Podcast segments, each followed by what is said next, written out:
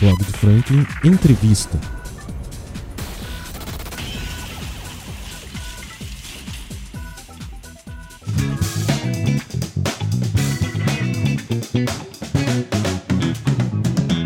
E agora iniciando o segundo episódio do podcast com o meu amigo Samuel Marques, professor de história, professor de geografia, homem político, cidadão político. Cara, eu vou começar já perguntando: é... ser petista hoje em dia é legal?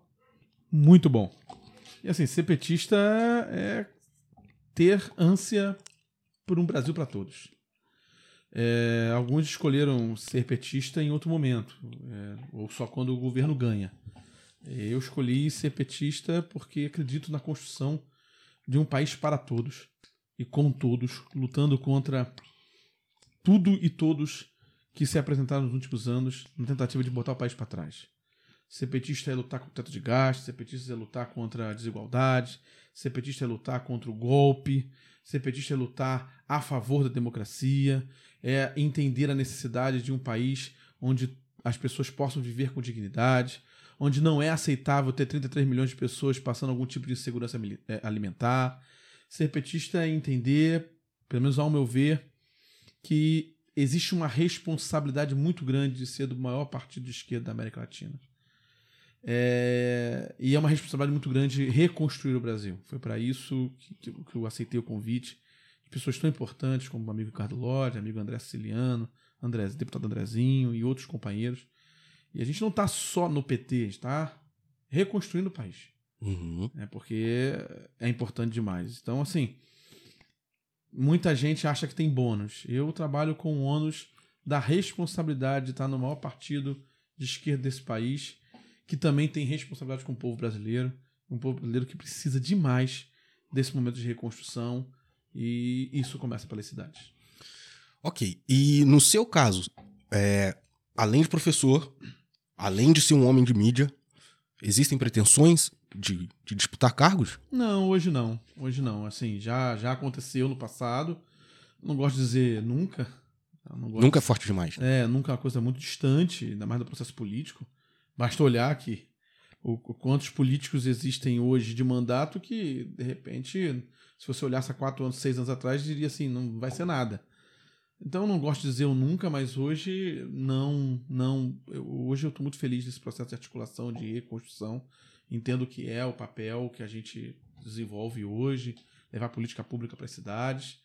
Mas, é assim, existe uma importância muito grande de quem trabalha pelos bastidores, né? Uhum. E que, como professor de história, como cidadão, tem que discutir o país, né? Sem deixar para trás, sem deixar o que passar absolutamente o passado, nada, né? E sem deixar de aprender com aquilo que passou. Então assim, é construir política, mas também construir o que vem pela frente. E aí esse, esse hoje é o que eu entendo ser meu papel. Como é ser professor? Como é ser um homem da educação nesse período pós pós-Bolsonaro? é, é engraçado, né? Porque a gente vai ter que contar isso no futuro. E fica difícil você contar você tinha um presidente da República que, além de acreditar que a Terra era plana, é, negava vacina para o povo, dizendo que o povo viraria jacaré se ele tivesse vacina. É, é, muito difícil você tentar, tentar explicar que o presidente da República eleito em 2018 ganhou a eleição porque o primeiro da pesquisa foi preso por um juiz que depois virou ministro dele. Vai ser muito difícil explicar que nós tivemos um processo de, de de lavajatismo e jurídico, onde prendia-se político, mas, e o povo dizia, dizia clamar contra a corrupção, mas elegeu um presidente da República e depois passou pano em cada vez que o, um parente do presidente era, era, era, era investigado, mudava a Polícia Federal. Vai ser muito difícil explicar que, que, que o Brasil é, passou por um período de, de negacionismo, passou um período que, que osiava a cultura, que odiava o esporte, que, odi, que chamava de esquerda qualquer um que defendesse a importância da educação. Você entender que nós vamos ter que explicar no futuro que Primeiro que ninguém sabe. Qualquer um é chamado de comunista desde que não queira queimar uma árvore. Sim, sim, justo, assim, justo. É, vai ser uma loucura explicar isso, mas vamos explicar. Já explicamos coisas piores. A pior, talvez a pior loucura de todas é ter que explicar que pós Segunda Guerra Mundial e anos depois da consolidação dos processos democráticos do mundo, nós nos vimos à beira da barbárie, da luta contra a democracia por um governo que foi eleito democrático que dizia que apesar de ter sido eleito pelo povo, era contra as urnas que elegeram ele. É, cara, isso é assustador, Eu- né? assim, tem que explicar tudo isso, mas faz parte da nossa vida, tem que explicar tudo isso, né? É, mas a gente explica, não tem problema, né? Agora, é bom explicar com algo bem distante, não algo tão próximo, né? Ou algo que possa voltar. né? eu tem, tem que explicar que, que a grande jogada é a criança fazer uma- um curso, a criança estudar. O presidente dizia que, que o ex-presidente dizia que o Brasil tem uma tara por, por, por diploma. Ou seja, é melhor a criança pegando em arma e dando tiro em, em, em alguma coisa do que ter Em uma professores. tara por diploma. É assim.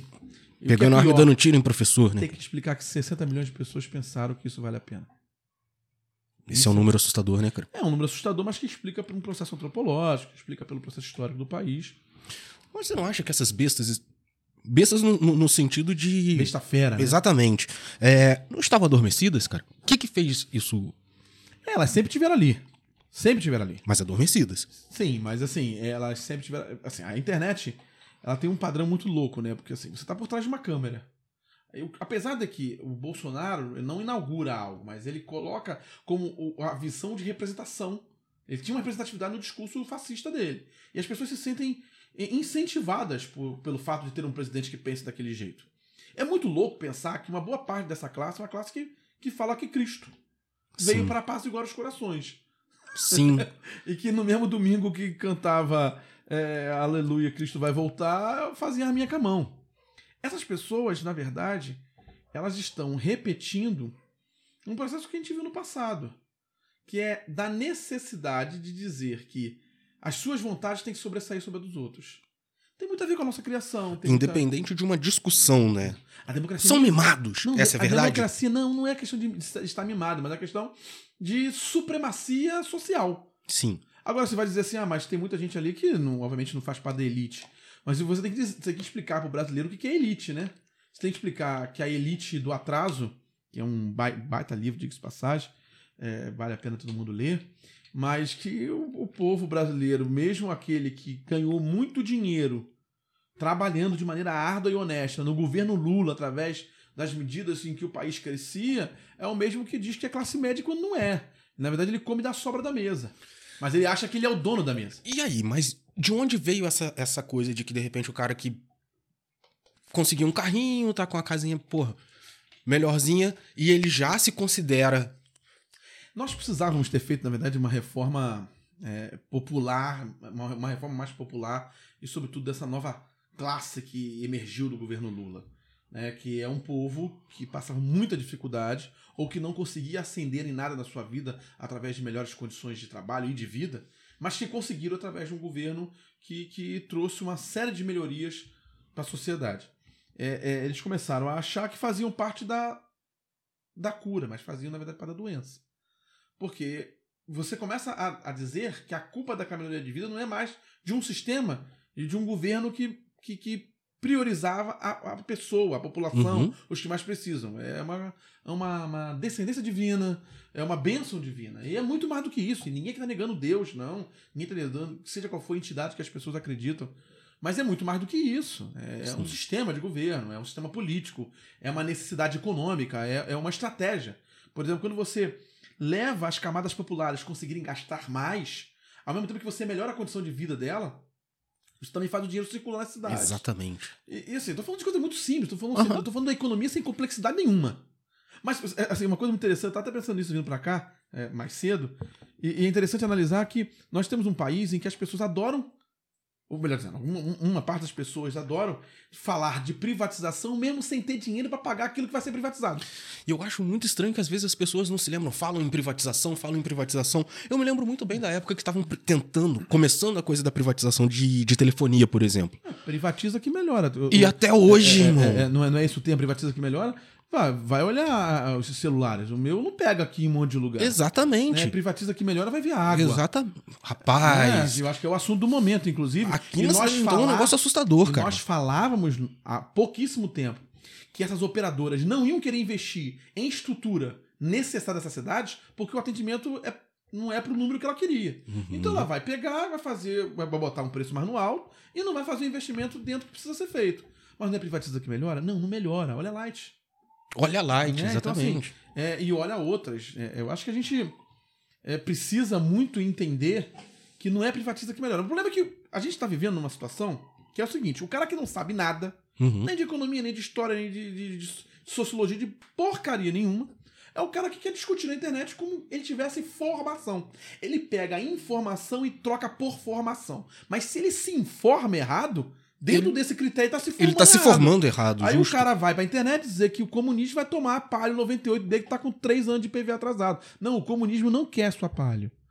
É, um- alguém tem que avisar ele. Uhum. Assim, é, quem, ah, o comunismo vai tomar a minha casa. Não, quem toma a tua casa é o banco. Quem toma tuas coisas é o banco. Mas assim, a gente pode falar sobre isso mais complexo. Eu não não defendendo aqui também o comunismo, não. Eu tô falando só com essa questão do comunismo. Porque virou um Porque- fantasma, né? É, virou. Os caras agora fantasiam, tudo é comunista, né? Aí parece aquela, aquele meme que, que, que não é um meme, né? É, é real. Depois algumas pessoas foram encarnando daquela moça indo no, no Palácio do Planalto, indo, indo no- na, na Câmara Federal e tinha uma exposição sobre Brasil e Japão. Uhum. E aí tinha metade da bandeira do Brasil encaixada na metade da bandeira do Japão. Uhum. E ela diz: Isso aqui é o comunismo entrando no Brasil. É assim. E depois, eu esqueci o nome dele, que é o que faz o Big Terapia no BBB. Na época ele trabalhava com o o Boechat, Boechat não, o Pochá, perdão, Pochá, e, e que era na, na Record, se não me engano. Tô tentando lembrar o nome dele, aquele que cara espetacular. Vieira. Paulo É, Vieira. Paulo Vieira. Paulo Vieira. Paulo ele, Vieira. Ele trabalhava com Pochá na Record. E aí ele começou aí na feira. E tudo que era fruta, de peruca imitando a mulher, tudo Uhum. que era fruta vermelha, ele dizia: é o comunismo. Era um, era um, caqui, é, era um tomate. Esse, esse- cara, isso tá no YouTube. É, É genial, é genial. Tô fazendo aqui é, merchan pro Paulo Vieira, ele nem sabe. Nem tem ideia, ele não me conhece, mas assim, aquela é a cena. E ele é o comunismo. Assim, aquilo é a- a- uma, uma piada, é claro, mas é a piada que representa as pessoas. Sim. É o cara que leu Olavo de Carvalho que acreditava que a Terra era plana, que a Pepsi era feita de feto de bebê abortado. Cara, isso é assustador, cara. Isso é assustador, né? E como se propaga, né, irmão? detalhe, Olavo de Carvalho não era filósofo de nada. Não se formou em absolutamente nada. E como ele conseguiu criar esse delírio coletivo a ponto das pessoas acreditarem tanto nele, tem irmão? gente que acredita. Porque as pessoas às vezes querem acreditar, querem acreditar em mentira, irmão. Cara, hoje a gente tem uma informação muito fácil, conseguir descobrir tudo. Eu descubro quantidade de voto. E o cara vai lá e diz que teve X voto e mentira, tá escrito é menos 2X. O cara conta uma coisa e você consegue hoje descobrir todos os detalhes pela internet. Uhum. É uma ferramenta que precisa ser utilizada por bem, como também pode ser utilizada por mal. Mas utilizando pelo bem, você vai lá e busca as informações. Você precisa verificar. É é inacreditável que a gente tenha sites especialistas em verificações de informações porque as pessoas não querem. Não querem acreditar no jornalista, Eu irmão. não tenho problema de dizer, minha mãe compartilha até hoje que o 13 terceiro vai acabar e diz que o Eduardo Vale, falecido Eduardo Vale, tá votando a favor. Ele nem mais é, é deputado e morreu. Então, assim, assim, isso é uma coisa de maluco. E deram a essas pessoas a liberdade total. A internet é terra de ninguém. Uhum. Por que, que essa galera tá indo contra o, o o WhatsApp e a favor do Telegram? Porque as políticas de privacidade e de eh, anti-fakes no, no Telegram são muito São menores. Então são menores, Menores, no caso, do né? que no, no WhatsApp. Uhum. Então eu vou pro Telegram, ou Telegram. Porque no WhatsApp os caras estão combatendo de alguma maneira. Por mais que a gente também tenha algumas reclamações no WhatsApp, o Twitter mesmo.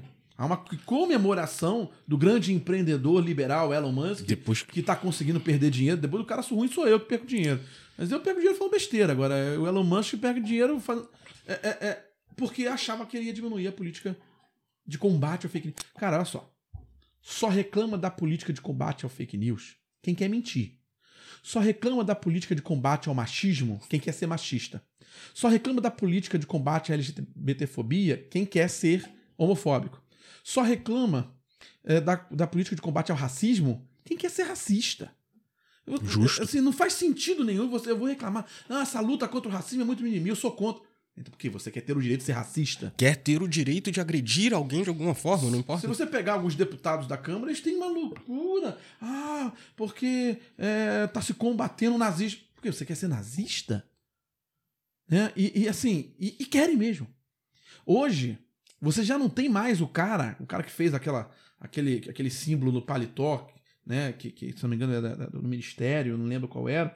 E os caras não escondem mais. Uhum. Quando teve durante o governo Bolsonaro um, o secretário de Cultura que fez todo aquela, aquele discurso, imitando um discurso nazista, inclusive com as mesmas iniciativas, a mesma posição, eles não estão mais disfarçando. Perderam aí, completamente a vergonha. Aonde eu quero chegar com isso? Na escola. A sua pergunta inicial. É muito difícil ser professor hoje em dia, porque nós estamos falando hoje de um país tenso com relação à violência dentro das escolas e que está vindo do crescimento dos grupos neonazistas que estão se fazendo dentro dessas redes sociais que não tem combate nenhum, fazendo agora com que o governo, esse governo, haja e, com, e crie uma força-tarefa junto com o Ministério da Justiça, Ministério de Igualdade Racial, Ministério da, da é, é, é, Direitos Humanos e tantos outros, para tentar combater esses grupos. E está aí se prendendo em torno de, de, de cinco a seis pessoas por dia. Muita gente menor de idade. Cara. O pai deu para ele uma bandeira nazista. Meu Deus. Isso e assim, Meu Deus. não dá, né, irmão? Meu Deus. Não dá. É assustador. É assustador. Vai ser difícil explicar isso, mas vamos explicar. E encontra-se dentro das escolas e faculdades, enfim, é, é, células. Essas pessoas estão lá dentro? Assim, é meio difícil dizer que estejam dentro da faculdade, né? ou dentro das escolas. Na verdade, eles, eles pertencem às escolas, essas pessoas, individualmente falando, e obviamente fora delas, eles trabalham é, na, na surdina e no. é, é, e- e Tudo muito, esconde. nas, muito É, nas sombras, né, É, esconde, assim, as sombras entre aspas, né? Porque, obviamente, todo mundo conhece. Mas eles não trabalham isso dentro da, dentro da escola. E acho que é de muita importância que a gente acha com muito rigor quando se identifica, né? Quando se age, quando se percebe esse problema. Mas é, não nasce nas escolas, não tenho a menor dúvida disso. Mas é importante que se mostre o rigor da lei a essas pessoas para que a gente consiga travar isso. Senão vai só aumentando cada vez mais, né? Exatamente. E aí, é até bom raci- raciocinar e falar rapidamente sobre a questão do dia 20, que passou agora na quinta-feira. Muita gente não mandou seus filhos para a escola em vários lugares do Brasil. E aí começou aquele movimento quase que organizado, mas não é bem organizado, não é nada disso. É, é um monte de doido tentando é, é, dar medo mesmo, ganhar, criar o caos sobre isso. O dia 20 de abril é emblemático, né? Se eu não me engano, em 98 ou 99, os- o- a escola de- em Columbine, em que 12 pessoas foram mortas e 27 ficaram feridas. E depois disso, uma série de outros atentados aconteceram nos Estados Unidos. É, e aí, a, mar- a marcar para o dia 20, né? Teve colégio particular de alto nível no estado, na cidade do Rio de Janeiro, em que se fez um- algum aluno, e eu espero que se descubra quem, porque tem que descobrir, tem que se punir. É, pintou na, num mural de aviso um símbolo da suástica nazista, Meu marcando o dia Deus, 20 de cara. abril. Né? E aí é muito engraçado também o seguinte: se é filho de, de pobre, de, de colégio do interior na capital, porrada pra dentro.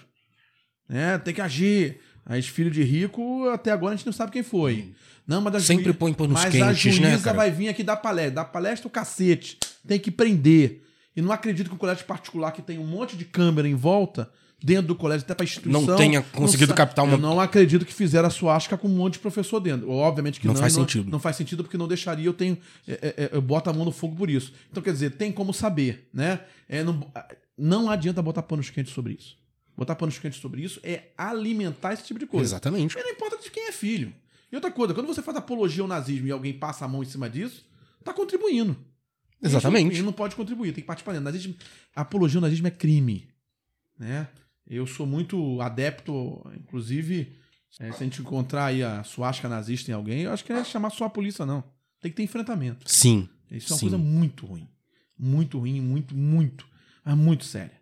E é importante demais a ação do governo federal nesse momento, nessa força-tarefa, agindo com inteligência dentro de grupos de WhatsApp, dentro de redes sociais, sejam elas legais ou ilegais. Esse é um processo fácil de fazer, Sam? Não, não, não. Caro? Muito. Você tem que ter um monitoramento de dados muito forte. Você precisa se infiltrar nesse processo Uhum. precisa participar de todos eles, tem que conhecer as redes, tem que estar ali dentro. Mas a Polícia Federal eh, brasileira tem total condição de fazer isso acontecer e está fazendo muito bem esse trabalho. Ah, o serviço de inteligência do Brasil não é ruim, não. É muito bom, digo-se de passagem. E o Flávio Dino é, além de um advogado excepcional, além de um senador excepcional, foi um excepcional governador do estado de Maranhão.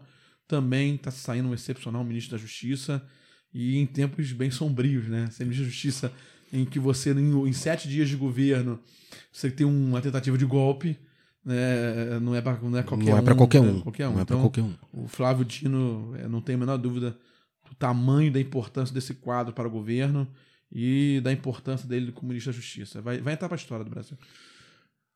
Então, é... acabamos de completar 100 dias de governo. Sim. Qual o seu balanço? Cara, esse é um governo que vem depois. Eu, eu não gosto de ficar relativizando, ah, porque o governo anterior. Mas assim, a gente tem que lembrar que esse governo trabalha com o orçamento de 2022, votado em 2022. Um péssimo orçamento. Uhum. É uma vergonha qualquer deputado ser presidente da comissão de orçamento ou relatoria de orçamento e fazer aquele orçamento. O relator até que tem uma dificuldade, porque ele faz um trabalho. Coitado do relator, entre aspas, né? Mas assim, ele atende às necessidades da bancada, das bancadas, mas ele recebe um, um, um trabalho vindo do governo federal. O governo Bolsonaro não deixou dinheiro para merenda. Limpou tudo mesmo. O governo, o governo Bolsonaro não deixou dinheiro para defesa, para combate a enchentes. O governo federal não deixou dinheiro para pagamento de, de, de, pisos. Meu Deus. É, o governo Bolsonaro não deixou dinheiro para auxílios emergenciais que ele prometeu durante a campanha. Ele promete na campanha e não coloca no orçamento. Ou seja, ele não cumpriria isso mesmo que ganhasse a eleição. Exatamente.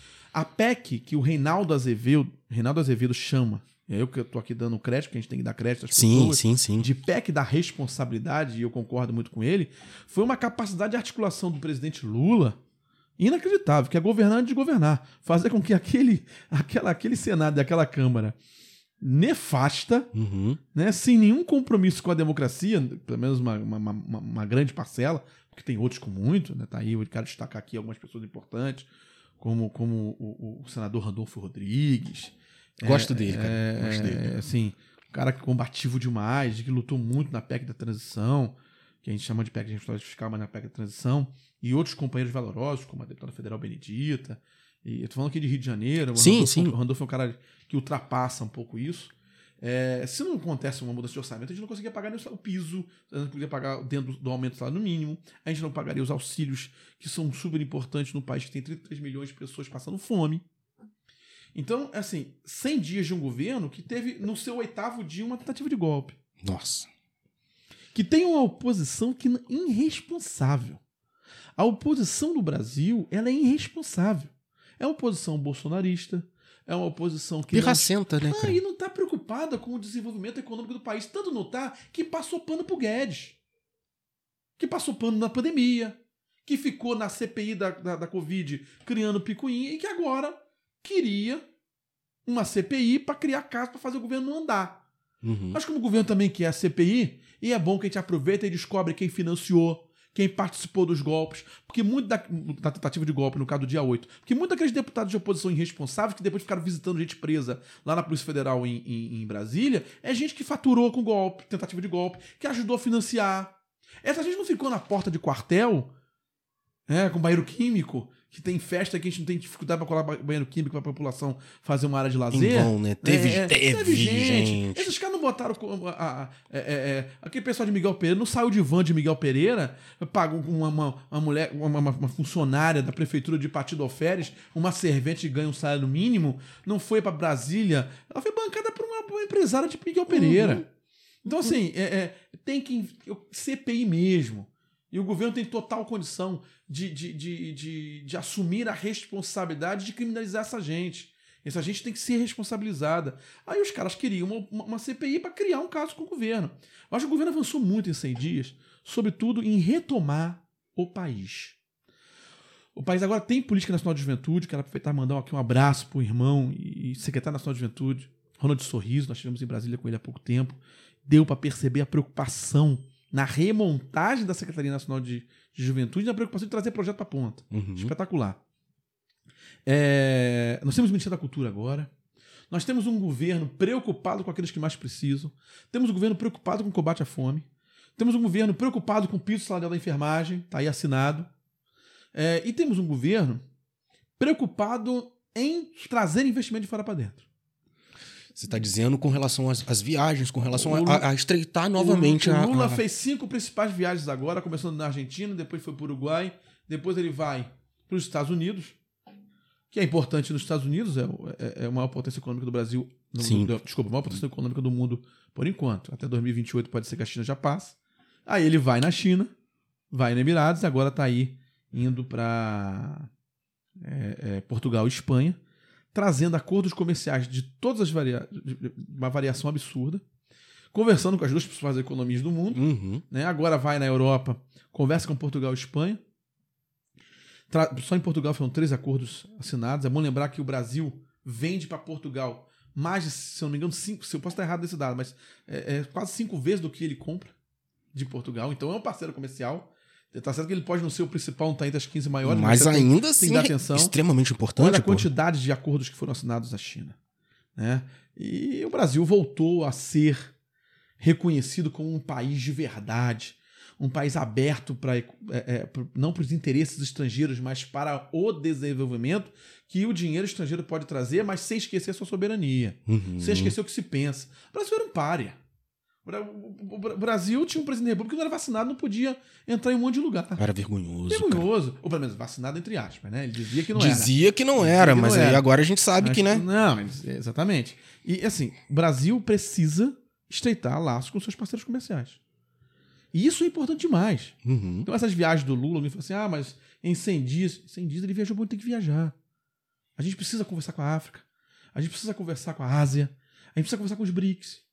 Sabe? É muito importante. Eu quero ressaltar aqui a importância da Dilma como é, presidente do, Banco do BRICS. Isso é muito importante. Isso foi uma ideia lá atrás.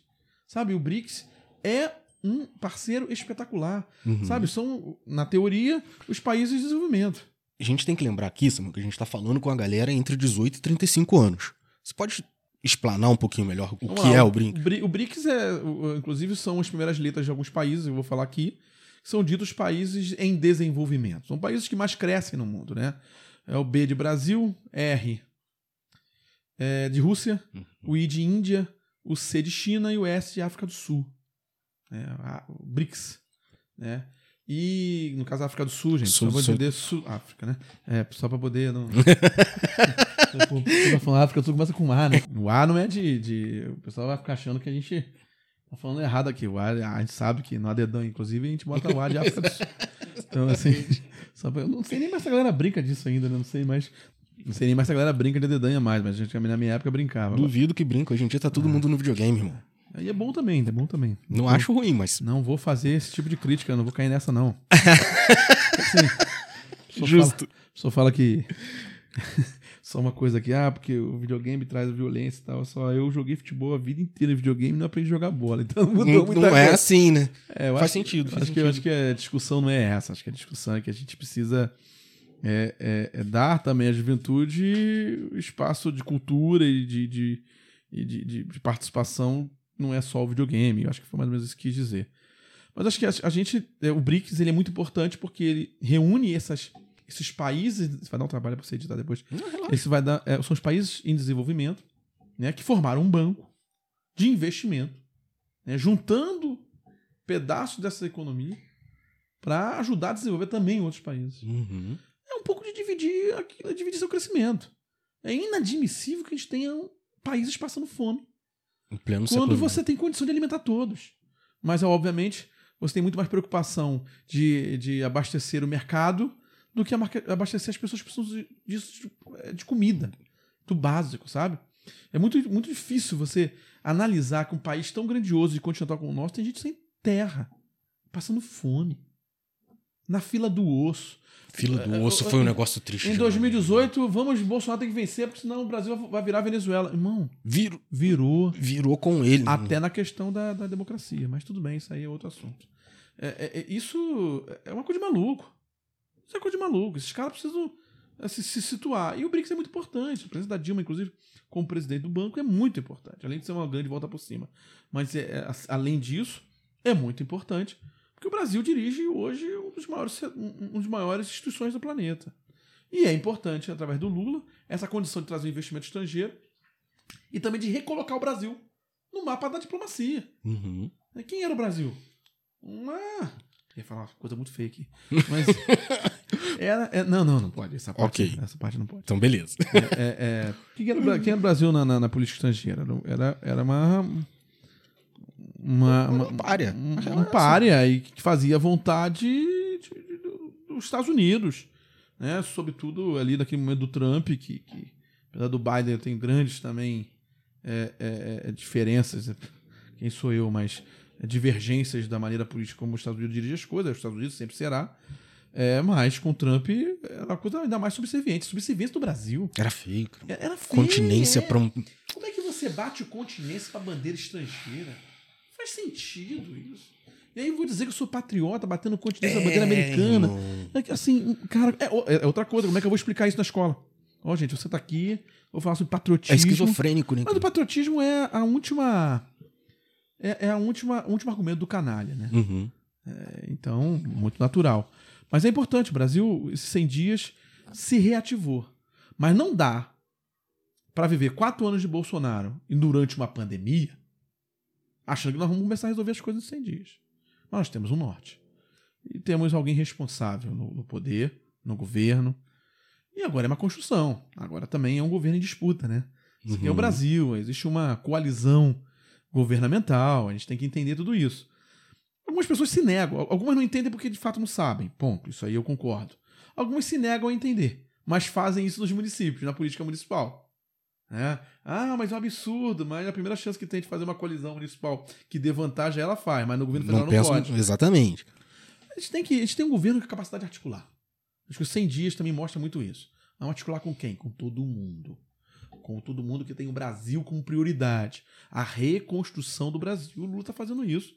Pô, tá aí, chamar os governadores todos, independente da sua ideologia partidária, inde- independente, inclusive, de quem apoia o presidente, os governadores estão sendo atendidos. Eu conversando com alguns prefeitos de algumas cidades aqui no interior e, e de outras regiões, inclusive tive em Brasília com- em condição de conversar com outros prefeitos de outros estados, que eu, obviamente Uhum. é, nem conhecia essas- essas- esses personagens e lideranças políticas que já estão no já estão nos seus mandatos há mais tempo, dizendo assim, eu não era recebido em Brasília. Meu Deus, cara. né? A gente não tinha um canal de diálogo em Brasília, como por exemplo a gente tem hoje o André Siciliano, que é secretário de é, institucional, né? Secretário de, de, é, é, é, de, de relações, relação institucional, relação institucional ao governo, que atende os prefeitos do país tudo. É, O Padilha atende, o Lula atende. Quer dizer, Pessoalmente, né? é, você tem uma agenda em Brasília hoje para atender as cidades. É bom também dizer que o André, nesse nessa posição, é, o cara certo, porque na Alerj, ele criou uma sala para os prefeitos, para os prefeitos serem atendidos.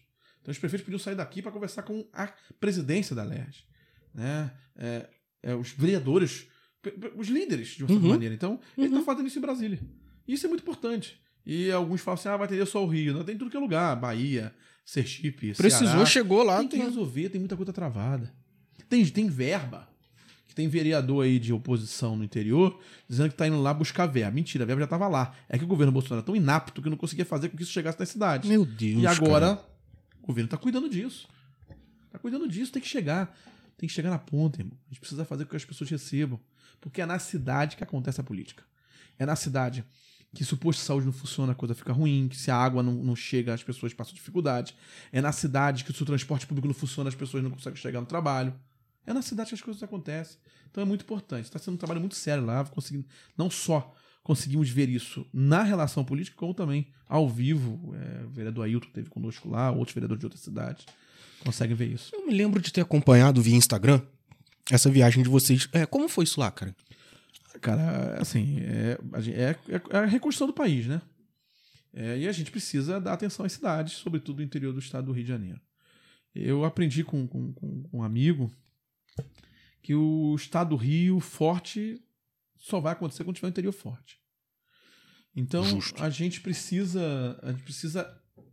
Aqueles que apoiaram o governo, que tiveram coragem de ir pra rua e pedir voto ao Lula, Uhum. de lutar contra essa, essa onda, não é bolsonarista em cima de ataque à democracia e ataque ao desenvolvimento do país, desmonte da indústria nacional e tudo mais. Agora é hora de ir em Brasília para a gente ver como é que a gente pode contribuir com isso. Foi isso que aconteceu essa viagem. Nós tivemos junto com outros vereadores e vamos voltar agora, em maio, depois vai ter mais um em julho, em julho, e vamos fazer isso aí durante quatro anos. Isso vai ser uma frequência. É frequência, não adianta, não adianta a gente vir pedir voto, a gente também precisa ir lá e dizer, e aí, como é que a gente contribui? Mas não é tomar da cá, não. A gente não quer nada, a gente quer a cidade sendo atendida daquilo que é Que é o justo, pô. É justo. E olha, o governo está disposto. Sabe, a gente conseguiu. Fomos recebidos pela ministra, fomos recebidos pela equipe técnica da ministra, fomos recebidos pelo secretário nacional de, de saneamento básico, fomos recebidos pelo secretário nacional de juventude, fomos recebidos pelo secretário eh, de eh, eh, relação institucional, eh, tivemos junto com, com- com deputados. Assim, a gente conversou Uhum. e articulou. Articulou aquilo que já vai vir para a cidade, destravando coisas, vendo de que maneira a gente pode contribuir, por exemplo, na questão da cultura. Vai ter agora aí uma, uma- uma- uma, uma conferência de cultura, como é que a gente resolve a questão da Diblan, como é que a gente resolve a questão do Paulo Gustavo, como é que a gente pode, dentro da prefeitura, né, através do trabalho do legislador, resolver essas questões, fazer com que fique mais rápido. E tivemos ali, cara, reunião técnica. O pessoal acha que assim, não tem nem tempo para passear. É tirar uma foto ali com, com, com o palácio atrás e, E dizer. pular pra outra é, reunião. E pular pra outra reunião, porque você tem que sentar com a equipe técnica assim, e aí, como é que a gente contribui? Né? A contribui, você tem, a gente tem uma conferência de cultura no final do ano, precisa das conferências municipais, como é que a gente vai fazer? Vamos voltar. O povo precisa ter de volta a capacidade de ter as rédeas do país na sua mão. Sim. Participar das conferências, por exemplo, de juventude, de cultura, de educação é muito importante, porque são nessas conferências que nós discutimos políticas públicas e também a direção dos próximos anos em relação a isso. Não esqueço, e eu quero aproveitar e mandar um abraço pro, pro vereador David Nogueira, nós tivemos juntos em 2012 na Conferência Nacional de Transparência e Controle Social, ele representando Valência e eu representando na época Barra Mansa. Uhum. E são nessas conferências que a gente discute uma série de assuntos, porque você leva o pleito da sociedade. E os deputados estão lá, é, é, é, é, é, instituições e tudo mais. Cara, é dar voz a quem não tem.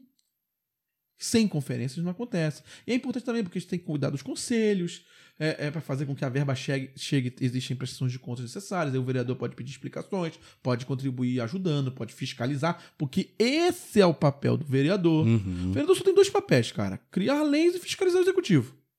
É só isso. Apesar de você olhar aí 800 ainda papéis assim diferentes, tem que fazer pelo menos esses, né? Uhum. Alguns não sabem, mas aí fica difícil explicar pro vereador que não sabe o que é habeas corpus corpus Christi, é que ele não pode ficar cap- achando que só capinar quintal é o que tem que fazer.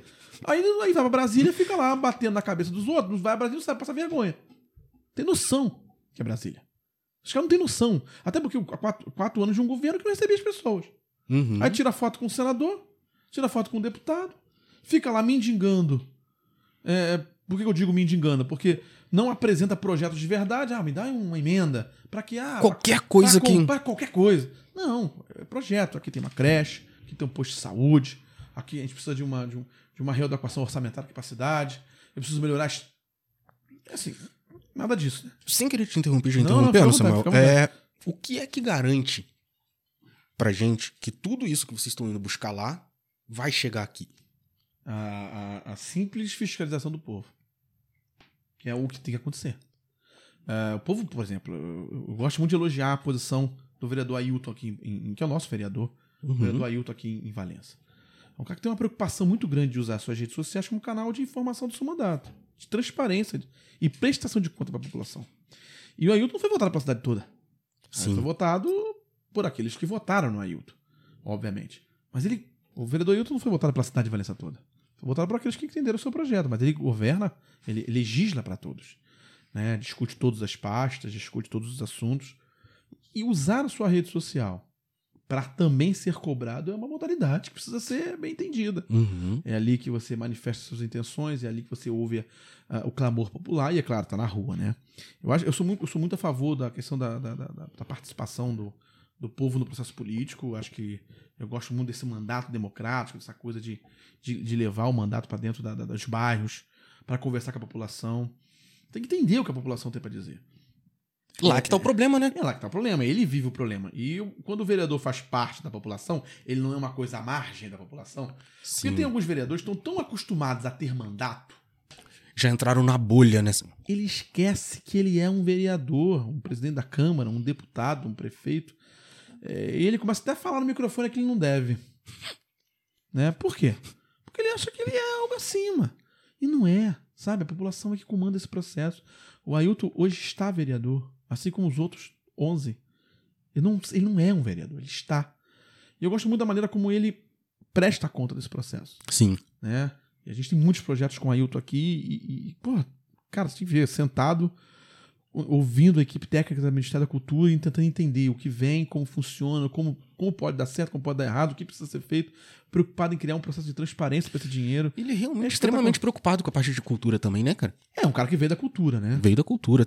É, eu acho que assim, a gente. é, é, o vereador não pode vir de tudo, né? Uhum. Tem, tem, tem o vereador, o mandato, o político, né? Ele tem uma formação. Se eu fosse político hoje, minha formação, professor de história. Uhum. Mas é importante, se você vai discutir os assuntos, ter é, um pouco de conhecimento sobre cada um. Se você não sabe, você procura. Porra, pra isso você tem equipe técnica, pra isso você tem jurídico, pra isso você tem internet, né? Apesar de você não pode sair dali é, contando outra mentira, mas sim, é, é a condição. Aqui, porra, hoje eu vi cada coisa que você nem imagina. Aqui em Valença mesmo, depois a gente fala sobre isso. Beleza. Mas assim, é, é, ele tá muito preocupado. Até porque ele vem dessa coisa, é um artista plástico, um cara sensível à necessidade da cultura na cidade. Mas é um cara preocupado com a fome do povo, é um cara preocupado com a democracia, é um cara preocupado com a educação pra caramba. Aí tu, aí tu tem, um, tem um, uma preocupação com a educação muito forte, né? Como ela chega na ponta, de que maneira transforma a vida das pessoas. A educação foi o que acendeu ele, né, cara? Não tenho dúvida. E assim, aí quando você junta educação com cultura, fica muito mais fácil, né? Uhum. É porque as coisas estão ligadas. Né? É, é, o Ailton vê a educação como algo que liberta as pessoas, assim como libertou ele. Uhum. É, e assim, quando eu digo libertar, é, significa você conseguir ver as coisas além daqueles olhos limitados que você tem. O Ailton hoje consegue visualizar isso. Pô, e com a cultura, então, com a acessibilidade que a cultura nos traz, é espetacular. Eu, eu, eu costumo dizer que ele, ele, é artista, né? Aquela entrada, o, o Thiago, aquela, aquela abertura de Wastro, né? É, é, alma de artista e tremores nas mãos. É, mas assim, é, não pode, porque ele é dentista. Né? mas assim, é, é, é, um cara que está preocupado com isso, sabe? Nós vimos isso nos últimos tempos. Eu acho que é um quadro político. O Ailton, ele, assim como o gabinete dele, não é feito de. Eu quero que mandar um abraço especial para o Thiago McGregor, que está sempre acompanhando a gente e é um cara muito sério.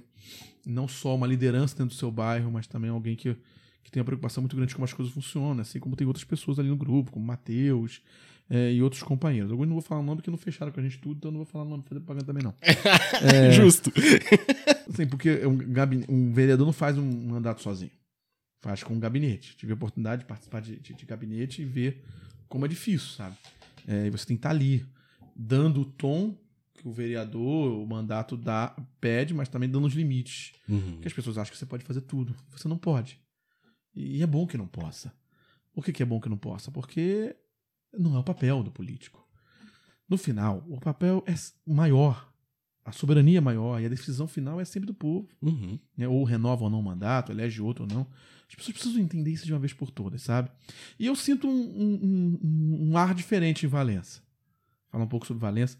Eu, eu, eu, sou muito apaixonado pela cidade, tenho muito orgulho de ser cidadão valenciano. Um título que o, que, que o vereador concedeu, assim como ao Ricardo Lodi e a outros companheiros. Uhum. Porque é uma cidade que tem uma história muito bonita, sabe? E um povo muito guerreiro, muito valoroso. E é um povo que está ansiando por mudanças, está votando por mudanças. Uhum. A gente que entende, que entende um pouco mais de política, que tá, faz um estudo do número eu não vou entrar em detalhes, mas se você olhar os números das últimas eleições, já aparece isso. Ah, não, Valença ficou declaradamente. É. Nos números que foram eleitos e os que não foram eleitos, tá? Então, assim, é, e na eleição de 2022, Lula ganhou a eleição aqui nos dois turnos. Nos dois turnos. É, apesar de, de, de, de ter a presença aí de gente que dizia que investia na cidade e nunca trouxe um real para Valença. É, é, no caso ali, ligado à família aí. Uhum. É, a família da, da milícia aí. Mas e é engraçado, né? Porque o interior tem um grande medo da milícia. Volta e meia tem um político ou outro que tenta bater no outro candidato. Ah, ele é amigo de miliciano no Rio de Janeiro. Eu lembro em Volta Redonda no passado aí, Volta Redonda, ah, tem umas motos com placa de Belfor Roxo. Cara, não tinha nada a ver com a história. Assim, quer dizer, então o cara de Belfor Roxo não pode ir em Volta Redonda. É. É, é assim. Mas utilizou-se daquilo, botou foto, inclusive, em rede social, tampando, para poder parecer que, olha, tem um movimento de uma galera. Aí traz aqui a família que homenageia e dá emprego para miliciano. Ou pede para que a milícia vire algo legal. Mas aí, enfim, no final perdeu a eleição. Nunca trouxe nenhum motivo para cá e agora continua tendo mandato e eu quero ver o que vai trazer, né? Mas enfim, é, é, é... mas assim, a gente tem hoje um mandato de muita qualidade aqui em Valença. Eu, eu quero destacar que existem outros mandatos bons, sabe? A, a, a... vejo muita esperança para Valença. Uhum. Né? Quero destacar aqui eu acho que mais na frente, quando nós falamos alguns nomes, sobre alguma situação de Valência, eu destaco os nomes. Mas o Ailton é, é, é Ailton, Thiago, o gabinete, é algo fenomenal, porque resgata o mandato do povo, sabe? Uhum. Aquele mandato Exatamente. popular que a gente falava muito antigamente. Exatamente. Que se perdeu muito com essa democracia burguesa que a gente tem, que apesar de não ser democracia que a gente sonha, é melhor do que não ter. Né? E eu digo democracia burguesa para quem entende um pouco mais ou para quem não entende, vou explicar rapidamente. É uma democracia baseada em muito dinheiro, no poder econômico e na capacidade que esse poder econômico tem de decidir a eleição. Uhum. A gente sabe disso como funciona. É, mas é melhor do que não, não ter, ter, democracia. Justo. Né? Então, assim, é um mandato é um mandato popular que eu tenho muita alegria de acompanhar e ver, sabe? Pô, você tinha que ver o carinho em Brasília, sabe? Carinho com as outras pessoas, a gratidão por levar o nome de Valença. E Valença tem muito que crescer, cara. Acho que a gente tem muito que trabalhar para Valença, tem muito que trabalhar para o interior, tem muito que trabalhar para o estado do Rio de Janeiro e do Brasil de modo geral. Porque a gente tem que reconstruir esse país, cara. Não dá para aceitar a democracia com gente passando fome. Sua história com Valença começa como, cara? Cara, a história com Valença começa com a paixão que eu tenho pelo interior do estado do Rio. Né? Morei durante muito tempo em Miguel Pereira, ali Partido Férez também. E aí a gente começa a conhecer as regiões. Né? Sim, natural. Né? Aqui natural. Uma, é uma cidade histórica, né? Então, eu inclusive fiz um trabalho sobre Valença na faculdade, né? estudei no BM. E vim pesquisar um pouco a história de Valença. Uhum. E a gente cria relações, que até hoje no almoço a gente descobriu que tem um amigo que, que estudou comigo na faculdade, que tá morando em Valença. Olha só, É, que coisa assim, boa. E, e que, que a gente já conhecia por Valença, tem família em Valença. Então a gente tem um carinho muito grande por Valença, um carinho muito grande por conservatório. Trabalhei em um período, inclusive, trazendo pessoas para conservatório para o turismo. E na política, a gente sempre acompanhou a política da região de modo geral. Uhum. Às vezes não atuando nela, né? porque- Mas sempre de olho, né? Sempre acompanhar. A gente tem que acompanhar, cara. Tem que conhecer vereador, tem que conhecer quantos votos, qual é a tendência, qual é a curva. Não dá pra ser articulador de política e não ser profissional. Uhum. Entender quantos votos a esquerda tem, quantos votos a direita tem, de que, qual é o maior discurso, onde está o conservadorismo, quem tem maior possibilidade, quais são as famílias integradas, quanto tempo se governa, quais são os seus, seus- os seus pontos fracos, quais são os seus pontos fortes, o que se desenvolve uma cidade, quais são os seus maiores defeitos. Tem que entender. É, assim, quer falar de Rio de Janeiro sentado num escritório no Rio de Janeiro? Não- Não, vai falar. vai. É, não vai governar nada. Não vai construir partido, né, que eu acho muito importante construir partido, é, que é um, um dos caminhos dentro do processo democrático. É, um, assim, a gente também, também tem que entender que as pessoas, assim, muitas vezes, as pessoas contam, né, irmão? Contam história. A gente acredita nas histórias que a gente Que quiser. a gente quiser. Mas é importante dar uma pesquisada básica aí. E só tem um jeito de pesquisar a história dos caras que o cara conta. É entendendo se na cidade a coisa é verdade. Uhum. E, cara, nós temos 92 municípios no estado do Rio de Janeiro. Pode até que ser que a gente não, cons- não consiga entender tudo dos 92. Mas, pô, tu tem as macros regiões, as divisões geográficas do Rio. Dá pra entender bastante. Dá pra você ler o cenário eleitoral, entender onde caminha mais, novas, novas lideranças. Não se constrói política sentado no Rio de Janeiro, tomando um café é, na Rio Branco. É, isso aí Eu não- gosto, tem uma boa cafeteria na Rio Branco. Eu não vou fazer propaganda que não me deram um real. Mas É, não é assim que mas faz. não é assim que faz. Justo. Né? Eu tenho que pegar o carro e ir nos municípios. Pra conhecer as pessoas e conversar com a população. Pra entender se aquilo que. aqu- Aquela pessoa que tá contigo no mandato, que representa o seu grupo, de fato. Tá De fato é o que tá falando. As expectativas da população que ele representa. É isso. População é isso. E, e Marcelo, a, a gente já tá caminhando aqui pra quase uma hora de papo. Por Eu mim, queria saber de você um pouquinho. é, primeiro, de onde veio essa coisa de vir pra internet comentar pílulas sobre o- o- as atualidades, sobre a atualidade. Como é que isso veio, cara? Cara, eu me amarro nesse negócio, cara. Assim, é, assim, tô falando contigo aqui com muita liberdade, sabe? E mais uma vez quero agradecer com você Fico essa conversa aqui, feliz. que é uma conversa de, de, de, de- de papo mesmo, assim, quase um boteco aqui. Não tem nem cerveja, pra quem não tá vendo, não tem nada aqui, não tem uma água. E a Sara que tá acompanhando aqui, quero deixar bem claro que a Sara aqui, e o Thiago tá olhando de lá. E tivemos que separar a Sara e o Thiago, senão o bicho ia pegar. Ela me olhou aqui agora. É. Só pra deixar o, o, o- o ouvinte aí sabendo. É, cara, assim, eu adoro isso, porque assim, a gente, eu acredito numa coisa que a gente tem que opinar, cara. Porra, o que acontece? Nós, nós da classe trabalhadora, nós da classe operária, do galera de rua, eu vim do movimento estudantil, eu vim Uhum. do povo, cara. Uhum. A gente, a gente perdeu o espaço porque nós começamos a assumir do espaço da rua, que é um espaço nosso, pra esses caras de verde e amarelo que na verdade nem representam o verde e amarelo. É até bom falar que o cara bota a bandeira, o cara bota o, o uniforme da CBF pra combater a corrupção. E não existe, Não existe no Brasil mais corrupto. Fica nem o presidente, diga passagem. Tem, tem um, inclusive, que não podia ver o Brasil jogar fora porque ele ia ser preso lá fora. Então, assim, é, é muita hipocrisia. Mas, assim, é, é, acho que a gente tem que dar opin, opin, opinar, informar, compartilhar conhecimento. Cara, conhecimento foi feito pra você guardar sozinho. Uhum. Eu não tô dizendo que essas pílulas, né, essas, essas gravações, e algumas dão mais certo que outras, né? Até, até fazer aqui um merchandise aí. É, arroba Samuel Marques BM, já sa- saiu inclusive agora a- a- mais um vídeo, a gente falando sobre a questão do GSI, amanhã eu vou gravar mais um outro. A gente tem um roteirinho. Ele- isso que eu ia te perguntar, ele sai com que frequência? Sam? Cara, agora, agora, a partir de hoje, porque eu tenho que fazer propaganda, tem que sair todo dia. Sim. Mas o sim. certo é sair todo dia. Mas é correria. Assim. Às vezes eu tô numa cidade, às vezes eu tô em outra, às vezes eu tô conversando com alguém. E aí, de repente, você Irmão. para e fala assim: não tem condição de gravar aqui no meio da, da rua. Agora, era essa a pergunta que eu ia te E fazer, assim- cara. Como todo dia se não para, irmão? E assim, é uma coisa que Tipo, uma, é uma coisa meio amadora, claro, né? E eu acho que é legal. Você faz aqui, pega o celular, faz a coisa no meio da rua. Mas às vezes não dá. Às vezes você tá dentro de um metrô, às vezes tá dentro de transporte público. É, Cara, mas você não acha que essa é a linguagem eu da acho- internet? Sim, Tipo, sim. Eu, eu acho que é isso, assim. Eu fiquei muito animado com o vídeo de Miguel Pereira, quando nós falamos sobre a questão lá, pô, quase 50 mil compartilhamentos, assim, coisa de, eu nunca imaginei na minha vida esse tipo de coisa.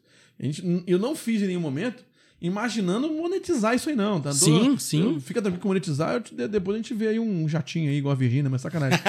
Mas assim, não foi essa, não foi essa a a ideia. intenção. A ideia é realmente compartilhar a opinião. E tá caindo na graça das pessoas, assim. Eu acho muito legal. Ainda bem embrionário, perto do que alguns fazem. Mas, eu, assim, assim eu consigo... Depois eu até ver aqui, baixar o som. Mas eu vou é, é, te dizer aqui... é, caramba, eu tô vendo aqui a postagem aqui. É, é, é- é baixar aqui o som pra ver. Tem uma pessoa... Porra, tem um cara que eu me amarro nos vídeos. E, eu, por exemplo, o- o- o Ricardo Melo, os vídeos de Ricardo Melo que viraliza, é, é, ele ainda brinca com isso, né? Cola aqui que viraliza, são, cara, são vídeos espetaculares. Leonel Quirino, que, que porra, é um irmão, pô, faz vídeos espetaculares, assim, fazendo enfrentamento de algumas pessoas. Sabe, o Boulos, cara. O Boulos é um cara que fala pras pessoas. Boulos é genial, me diga. Boulos é Irmão, genial. o que ele né, fez na campanha de 2020 foi falar com a população. O cara ficou escondido ali na esquerda, não.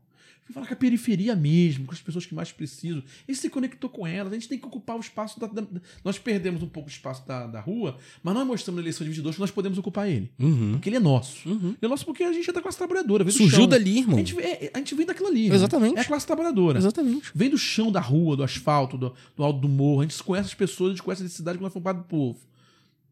Agora, a gente também tem que tomar conta da internet. A gente tem que se comunicar, irmão, com as pessoas. Então, assim, eu tento fazer isso de alguma maneira, ainda muito embrionária, ouvindo aqui uns conselhos de alguns, de outros. Mandar aqui um abraço pra Bárbara, que sempre me ajuda. Ela é um profissional da área, né? Ela, tá aqui tá errado, aqui tá certo.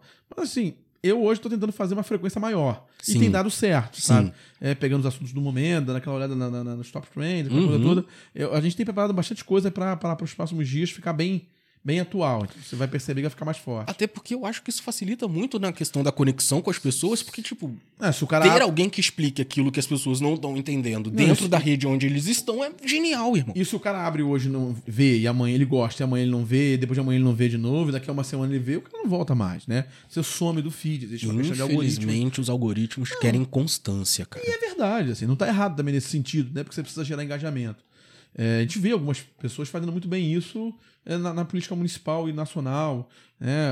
A- a próprio, o próprio PT, por exemplo, Uhum. tá fazendo isso muito bem. O Janones, pô. O Janones é genial. o Janones é espetacular. E é um cara que, que, que faz críticas internas com relação à comunicação. Ele entende o que tá falando. É, eu acho legal que esse sotaque é mineiro, né? Você conhece- vocês conhecem bem aqui, né? Estamos aqui bem do lado. É um sotaque bem sorrateiro, né? Aquele negócio de saber. Parece que tá comendo pela beirada, mas tá arrebentando. Só. É fora do comum, né? Meio tá- isso também. É, o Janones tá se fazendo o Nicolas Chupetinha lá, porque eu não faço, não, irmão. É, porque, pô, o cara dá muito mole, né?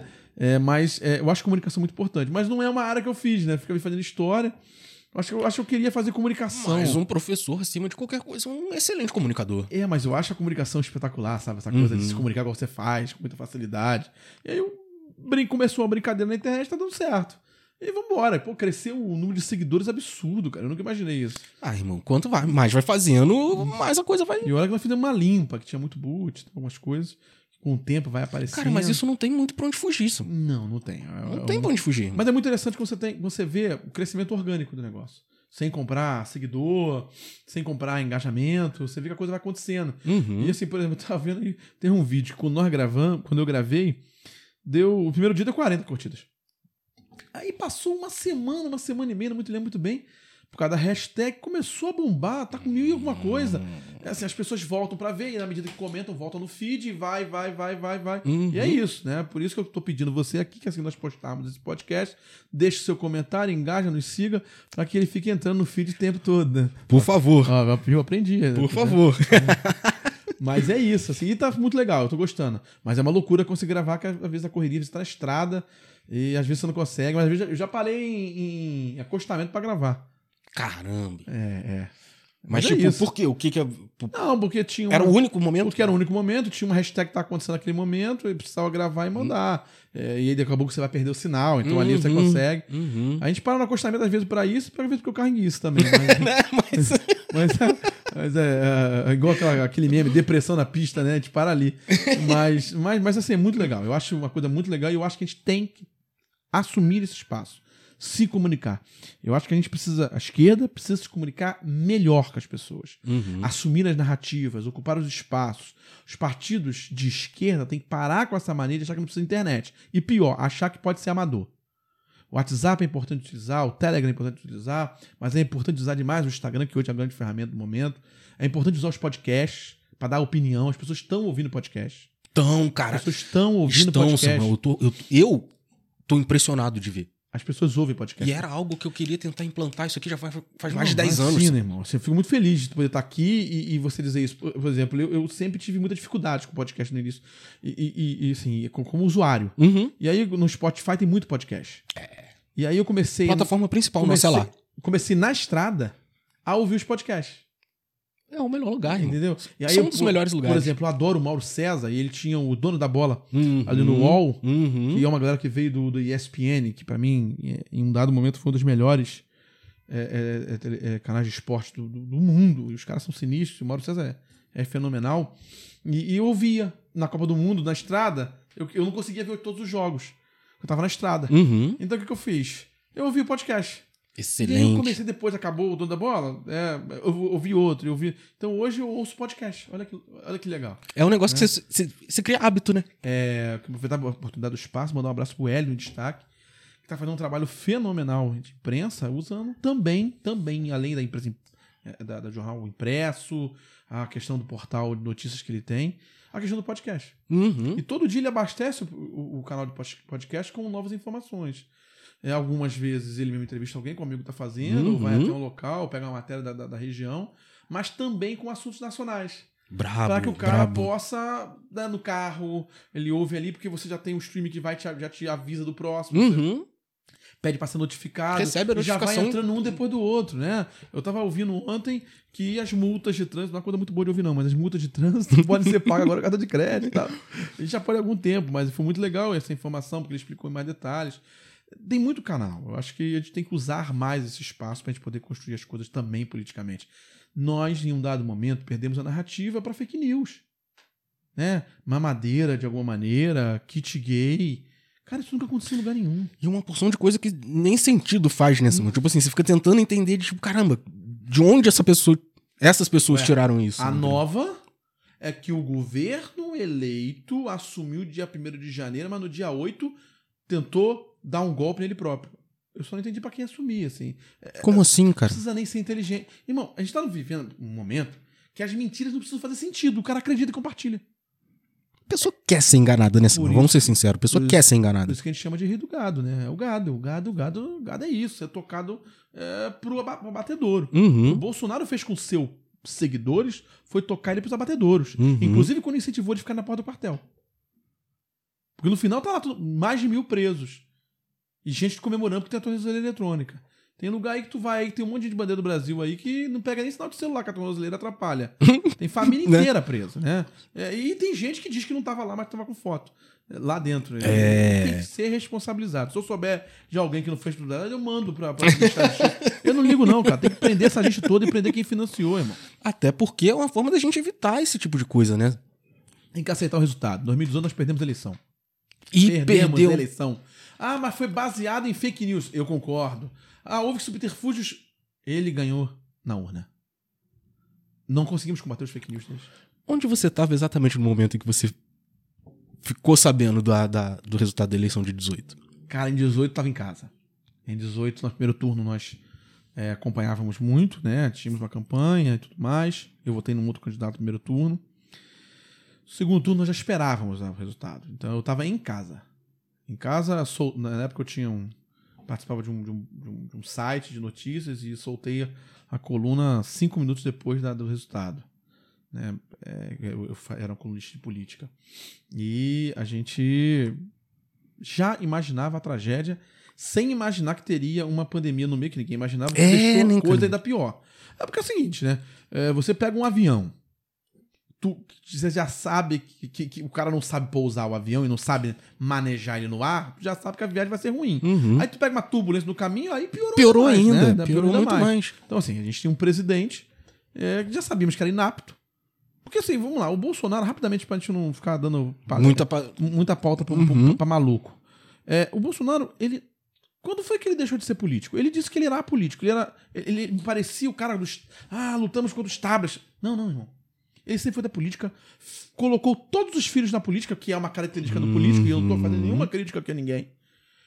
Ele nunca abriu mão de nenhum penduricalho, que por mais que fosse legal, era imoral.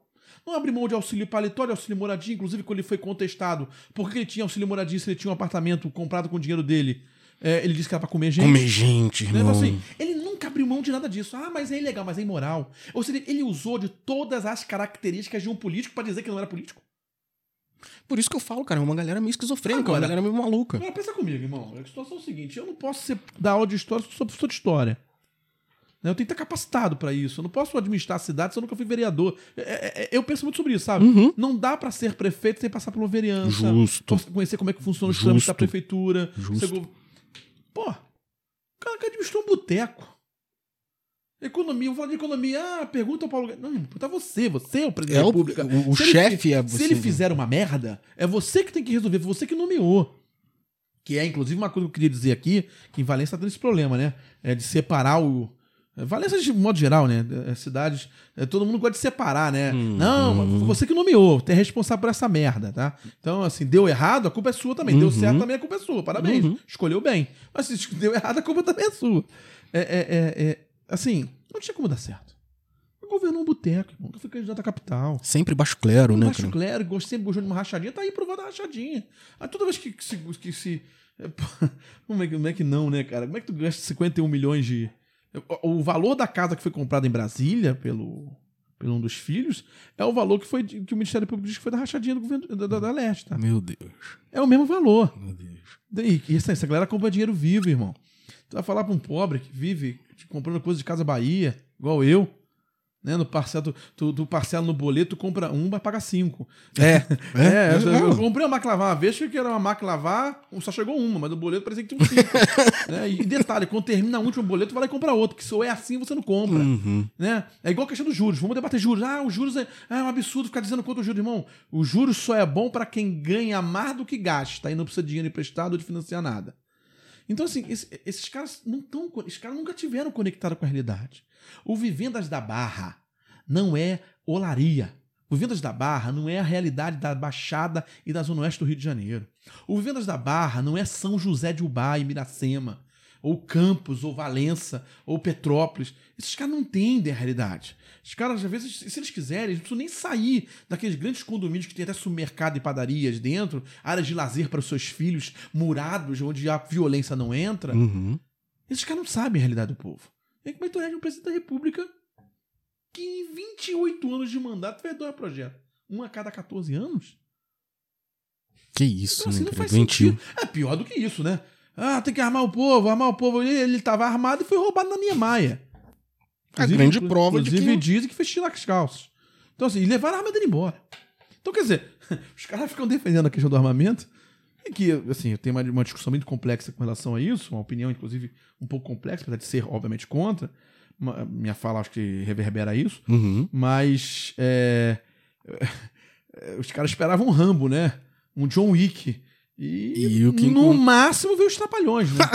é, o Sargento Pincel. Os Sargento caras, Pincel, Os caras esperavam velho. o Rambo e veio o Sargento Sargento Pincel, Pincel. né? Com todo respeito ao Sargento Pincel que faleceu no ano passado. Exatamente. Então, assim, longe de mim aqui de ofender, ainda mais em Valença, né? Ofender aqui a. a- Como é que é o nome daquele negócio do Dedé Santana? Como é que é o nome do negócio? Como é que é o nome daquela? É, tropa o quê? Hã? Depois você pesquisa aí. Ah, não... É, é, tinha um negócio do Dedé Santana, eu vou até depois pesquisar aqui. É bom de podcast. Que você pode... ba- É, cara. É, bom Tem tempo, né? É, é bom pra caramba. Peraí que eu... Ele... É, Esse caraca, do te- barulho, alguma coisa assim, não é? Pô, comando maluco. Comando maluco. Não, os caras esperavam. Vou voltar. Os caras esperavam o Rambo e veio o Dedé do Comando Maluco, né? Assim, assim. É coisa de doido isso, não faz sentido. Não tinha como dar certo, né, irmão? A gente precisa ter governo, irmão. Isso meio fim. Foi pedagógico esses, esses quatro anos, você acha? Cara, é muito, muito sério quando a gente fala como é que foram as consequências dos quatro anos, além de ter uma pandemia, o cara negar a ciência, negar a vacina. Pô, é bom lembrar que a Damares era ministra da, da Mulher, direitos humanos, aquela coisa toda misturada. E olha a tragédia do povo Yanomami. Cara, o povo Yanomami morrendo de fome. Porque o garimpo ilegal do ministro Salles, que agora é deputado, disse em gravação de uma reunião ministerial: ah, tem que aproveitar a pandemia para passar a boiada. E passou. Ele E cumpriu, passou, né, ele cara? cumpriu o que ele falou. Os mineradores, sobretudo, obviamente, os ilegais, chegaram nas áreas que não podiam chegar. E aqui não estou dizendo contra a mineração, contra o desenvolvimento, mas tem que ter equilíbrio. Pô. Uhum. É, assassinato dos povos indígenas, é, é, sabe? Essa fala absurda contra os povos originários. né? Ah, porque o povo indígena quer viver como uma pessoa normal. Não faz sentido, sabe? Foi pedagógico para a gente ver que tudo pode ser pior. Uhum. Mas pior, ainda, ainda pior, sendo redundante, é que nós vamos ter quatro anos de ter que aprender com aquilo que nós vivemos lá atrás. Uhum. E não vai ser fácil consertar. A gente precisa entender que no governo, e a gente tem exemplos na história, o governo tem uma duração. Então você constrói durante quatro anos, mas para destruir, você destrói os quatro anos, ele simboliza dez. Uhum. Né? Então, assim, para destruir, ele representa muito mais do que quatro anos. E isso é muito ruim. Sabe? A gente tem hoje um país com um índice de violência contra a mulher muito grande. A gente tem um país da fome muito grande, da desigualdade social ainda maior. E a pandemia veio também para dar essa, esse abismo social ainda maior. né? Piorou muito mais, né? Exatamente. E isso é muito sério. Porque, obvi- obviamente, se você não traz comida e dinheiro para quem. É, é, condição de sobrevivência para quem está ali, é bom dizer que os bancos tiveram um aporte rápido com o dia dos bancos, é, os bancos privados, tiveram um aporte gigante com os bancos públicos no dia seguinte. Uhum. né? Enquanto o auxílio emergencial, o governo queria 200 reais, se não fosse a oposição, não ia para 600. E depois era maluco. Depois ele disse que era. E depois distorceram a história Não, dizendo que eram eles que queriam esse Sempre valor. né? quiseram 200. Porque sempre disseram que não tinha condição. E economicamente nós mostramos que tem. Uhum. Primeiro que é só tirar os subsídios aí desses, desses malucos que não fazem sentido nenhum. Segundo, quer, quer ter mais condição? Ué, vai lá e taxa grandes fortunas. Só o Brasil e a Estônia não, não, não, não, não taxam. Tá, mas aí a gente já tá falando de um Ciro? Não, não estão Um falando projeto assim, o- cirista? Não, eu acho que, acho que o Ciro, assim, eu tenho muito respeito pelo Ciro. Esse, esse- essa fala é muito dele, né? Porque ficou muito marcada, Brasil, Ficou história e tal. muito. Mas assim, o Ciro é um cara fenomenal em termos assim, de capacidade técnica. Mas a capacidade política ele ficou doido. Se perdeu no processo. E por que eu tô dizendo isso? Que, pô, a gente tem uma luta contra o fascismo, cara. Você não pode ficar batendo papo pra maluco dançar, Uhum. né? Como diz o termo. Uhum. É, não que eu acho que seja certo. Mas, é, Mas- é, assim, não dá pra não ter responsabilidade. né? Assim como em 2018, muita gente defendeu que só ele vencia o Bolsonaro, e aí você tem dados específicos que dizia isso, e eu não tô Uhum. nem aqui contestando. Em 2022 só o Lula venceu o Bolsonaro e nós ficamos, aprovamos isso. A diferença do primeiro turno era de 6 milhões. A diferença do segundo turno foi de 2. Eles tiraram a diferença. Uhum. Então, assim, é sério o que a gente tá vivendo. Não dá pra ficar brincando com isso. Dá pra ficar em cima do muro com isso. Não dá. A gente Não precisa... dá pra ver o que Não, vai não acontecer. Não, não tem isso Eu- mais. Não dá. Então, assim, deu uma de doido. Né? Deu uma de, de irresponsável, vamos falar assim. Mas é um cara que, que, que entende muito de economia. É, é um baita quadro.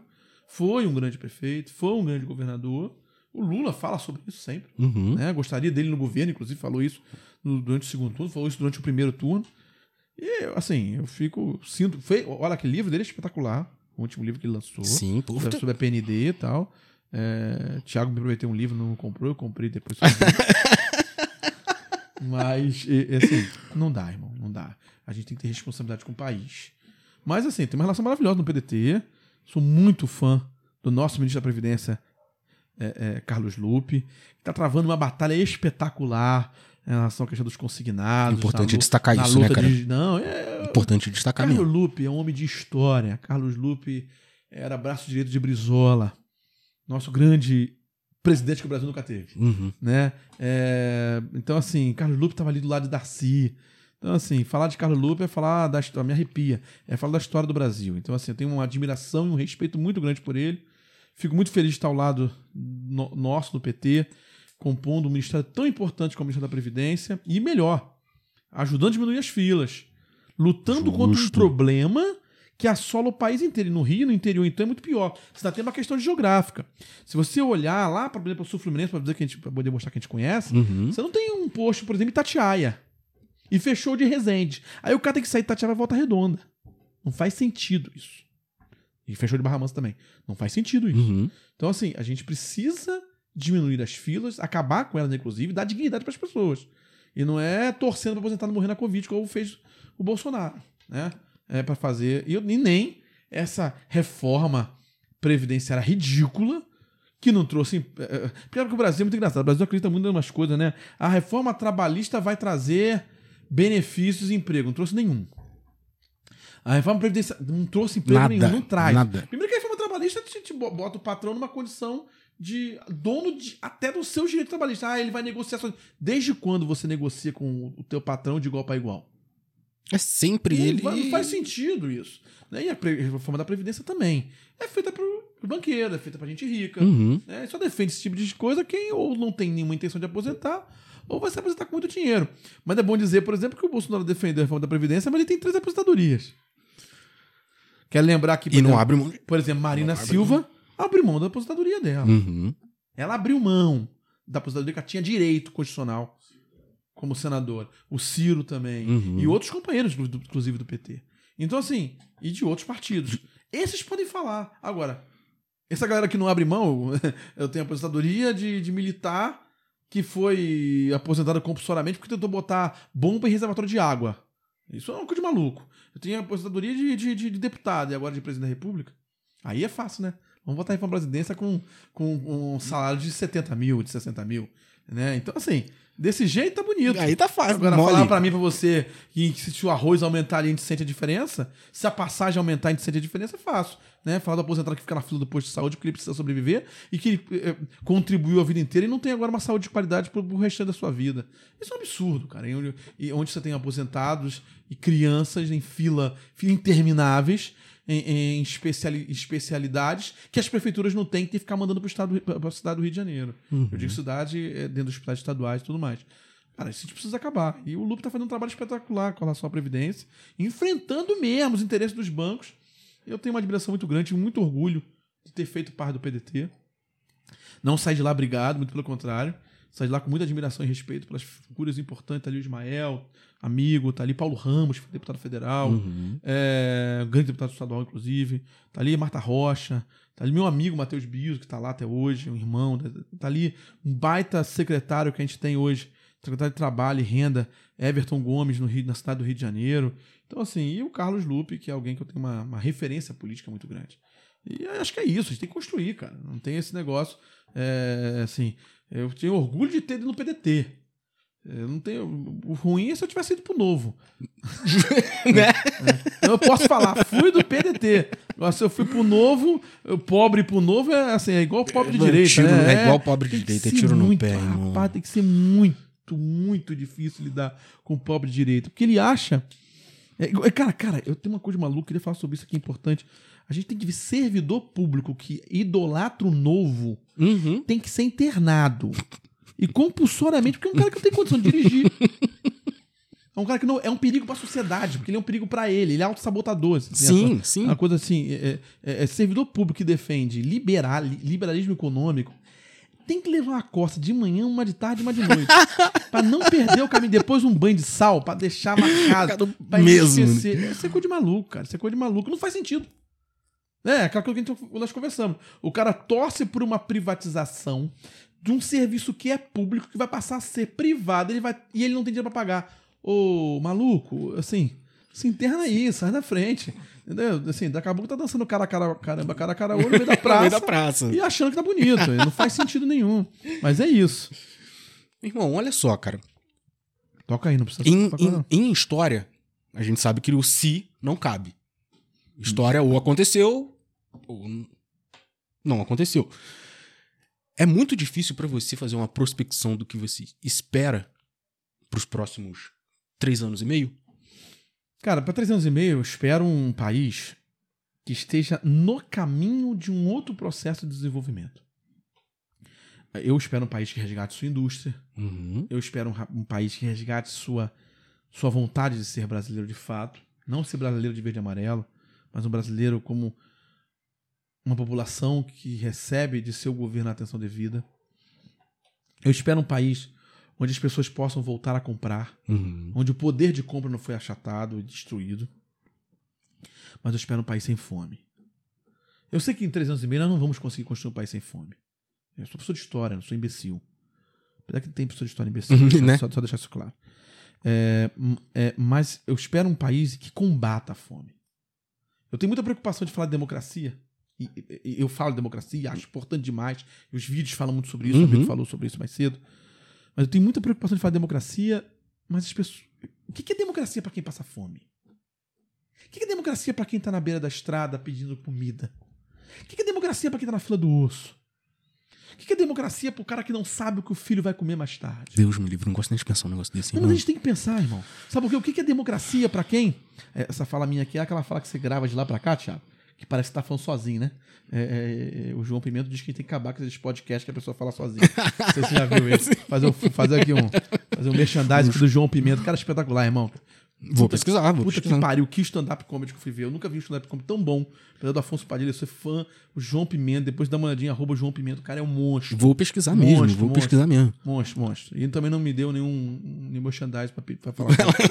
O cara é bom mesmo. Não, bom mesmo. Fala sobre representatividade de um jeito que interessante. Um baiano porreta. Que ensinou pra todo mundo aí o que significa lá ele de verdade. É, né?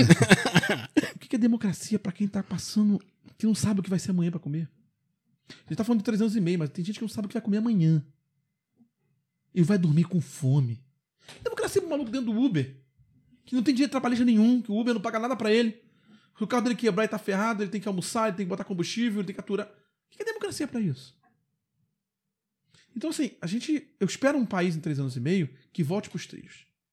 Sim. E que traga a esta população tão sofrida o entendimento de que a gente pode retornar a um país em que não, que não vai matar a fome de todo mundo, porque dentro desse processo capitalista que a gente vive, os caras vão lutar contra e vão lutar mesmo. Tu vê o mercado, o mercado, o mercado cala a boca pra um rombo de 40 bilhões de loja americana, que pegou dinheiro de um monte de gente no Nubank aí. É, mas fica desesperado quando fala que a gente precisa dar melhores condições de vida pro pobre. Aí o mercado fica doido. O mercado não liga pra, pra, pra Ambev é, ou a loja americana mudar o relatório da auditoria, não. Mas fica desesperado quando a gente fala de melhorar auxílio. É, é, é, porque o mercado precisa que alguém passe fome.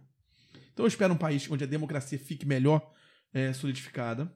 Eu espero um país em que a gente tenha menos desse processo é, bipolarizado, Uhum. onde a política virou um ringue, não de batalhas, como a gente tinha, uma batalha mais uma ideológica, um debate mais de ideia, mas virou um debate de sangue. Ficou assustador mesmo. Eu preciso, eu, eu, eu sonho, nesse momento, três anos e meio, de um país que retome a educação como prioridade, que retome a cultura como algo de acesso a todos, e que dê respaldo a uma juventude para conseguir sonhar com um país pra, lá para frente, mais 10 anos. É isso que eu, que, eu, que eu penso. Mas vai ser muito trabalho, irmão. Vai, cara. É vai. muito trabalho, é trabalho diário, é construção. Mas eu acredito que construção tem que ser na base, nas cidades. A gente deu um link pra falar de Valença. Pois é, isso que eu agora. Falando que a gente sabe que, que, que a política quebrar, de verdade acontece aqui. Franklin, bota pra quebrar. Você sabe que a polícia, política de verdade acontece é, na capilaridade, é Sim. aqui. É, com relação a Valença, principalmente a gente sabe que aqui agora a gente tá o quê? Um pouco mais de um ano das eleições? Cara, estamos um pouco mais de um ano, né? Nesse período em abril, se alguém ocupa cargo público comissionado, já vai estar se descompatibilizando. Ou seja, quando a gente falta um ano pra isso, ou menos de um ano, é, a gente já diz que a eleição começou. Na realidade, eu tenho sentido que a eleição já começou aqui desde Acho que a 1 eleição- de janeiro, Acho irmão. que a eleição não parou. Eu tava falando hoje com, com, com um vereador, com um vereador não, uma liderança aqui em Valença, que, que Valença é muito parecido com Angra na política, né? Não sei se você conhece. Não conheço, não conheço. Cara, você, em Angra você fala de política no boteco 24 horas por dia. E Valença é isso, assim. Eu aprendi. eh, Valença, o cara fala de política o tempo todo. Uhum, uhum. E a gente tem vindo de uns loopings eleitorais, né, nacional, municipal, que não se, a eleição não acaba, né? E acabou a, a eleição no dia 30, dia 1 de novembro começou outra. Não parou nem finados. Uhum. Os caras estão. É, é, é, no caso, 31 de outubro, né? E assim, é muito louco, né? Na eleição, quando foi, foi dia 15 de novembro, dia 16 tá tudo começando de novo. Eu lembro dia 16 já tinha um prefeito me ligando, falando sobre daqui a dois anos. Eu falei, caramba, Uhum. peraí. E dia 24 de dezembro tá dentro da casa dele já resolvendo outras coisas. Então, assim, é- é, não paramos nunca mais. Mas em Valença, o povo discute política, cara. Sim, É- sim. É, incrível. sim. Em Valença, o povo discute política. Não sei se com muita base, né, cara? Não sei se com. Eu acho que, assim, é- é- é- muita gente, eu vejo muita gente buscar isso. Sim, Samuel, eu vejo muita gente buscar, mas eu converso com, com, com pessoas, principalmente uma galera que eu te falei ali, tá? Entre seus 18 e 35 anos. Irmão, é, é- ainda é difícil. Porque você está tendo um distanciamento da política dessas pessoas. E aí, quando elas entram na- no processo político ou de discutir política, elas entram com a informação que elas recebem. E qual é a informação que elas recebem? Aí elas acham que estão se formando. Uhum. Porque agora as pessoas acham que informação é informação, e não é. É, e aí acabam se formando da maneira errada. E há um distanciamento também de algumas pessoas de entender como é que funciona, por exemplo, o município, né? Né? O que que é o legislativo, o que é o executivo, o que que é uma LDO. Mas, Uhum. pô, com todo respeito, Frank, fala comigo. Tem vereador que não sabe o que é LDO. Não sabe o que é LDO.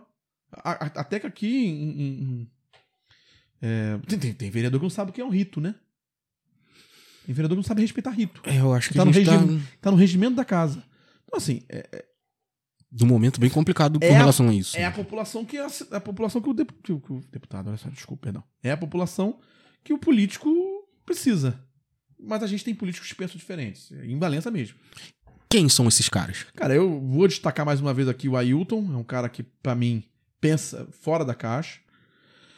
É um cara primeiro mandato, que participou do processo político como um azarão e que hoje tem um não só um engajamento na rede social, mas como um reconhecimento de rua muito grande.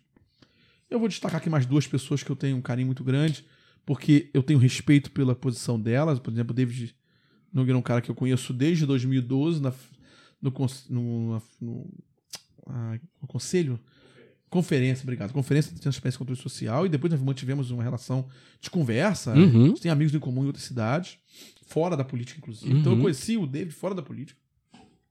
Eu, eu gosto muito do Bernardo. Sim. É um cara que foi campeão de voto na eleição passada.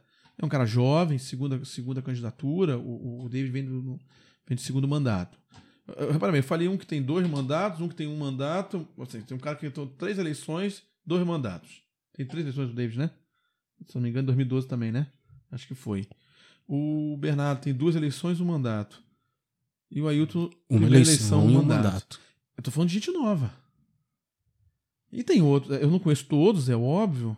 Né? Tem ali uma simpatia ali pelo, é, pelas coisas que eu tô vendo muito na, na casa. é, alguns posicionamentos ali, o Rank, que é um cara que eu não tenho contato nenhum, tá? Uhum. Não tenho Uhum. contato nenhum. Mas ve- vejo pelas sessões da Câmara, então me chama a atenção. Ali tá, tá, tá preocupado. E outros, nem todos eu conheço o nome. Mas, é, mas assim, na verdade até conheço, mas não tem relação. Eu- esses quatro, para mim, são muito importantes. No sentido de estarem preocupados com algumas coisas, algumas pautas que alguns, inclusive, hoje criticariam. Diriam que eles estão fazendo mimimi. Uhum. E não estão, isso é Uhum. muito sério. É, depois, se quiser citar esse assunto, eu faço questão de falar. Por favor, não, já emendem. Eu acho que assim, essa questão que está acontecendo na Câmara hoje, tem duas questões importantes ali. A CPI da, da educação, que eu tenho pouco conhecimento para discutir, apesar de ter visto hoje uma sessão como pessoa física, mas tenho um pouco conhecimento para fazer a discussão. Uhum. É, é estranho, tem algumas coisas muito estranhas, mas a CPI ela tem o poder para fazer essa, essa investigação e acho que é, a gente tem ali vereadores comprometidos para fazer isso acontecer, os quatro. Eu vi hoje muito empenho de, de fazer as perguntas certas, sabe? Então, quero dar até parabéns aqui ao que eu vi hoje, os quatro membros da CPI ali, é, da educação, acho que é o caminho mesmo. E outra Uhum. coisa, tem que investigar tudo. É o papel do vereador.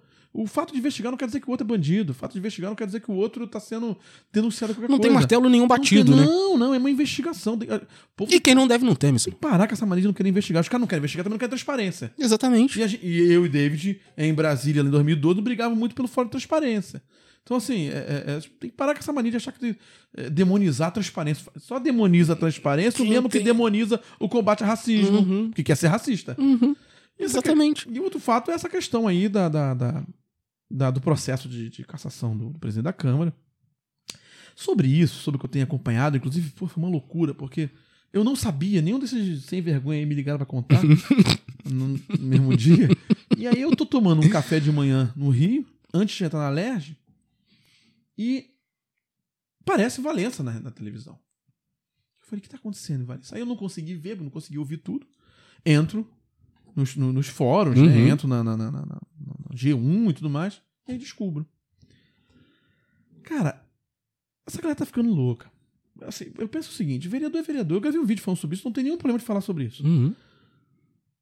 Que a gente tem que ter, tem que ter exemplo, cara. Sabe assim, porra, por favor, deixa as mulheres em paz, cara. Não é não. Lugar, de, lugar nenhum é lugar de piada. Sabe, não importa se a vereadora entendeu errado ou não gostou, ou gostou, ou não se importa. É um direito dela e longe de mim fazer qualquer crítica à pessoa. Uhum. Pelo contrário. Não conheço, mas ela tem o posicionamento que ela quiser. Porque esse é o direito. Sim. Agora, o que não existe direito, sabe, é dessa coisa chula.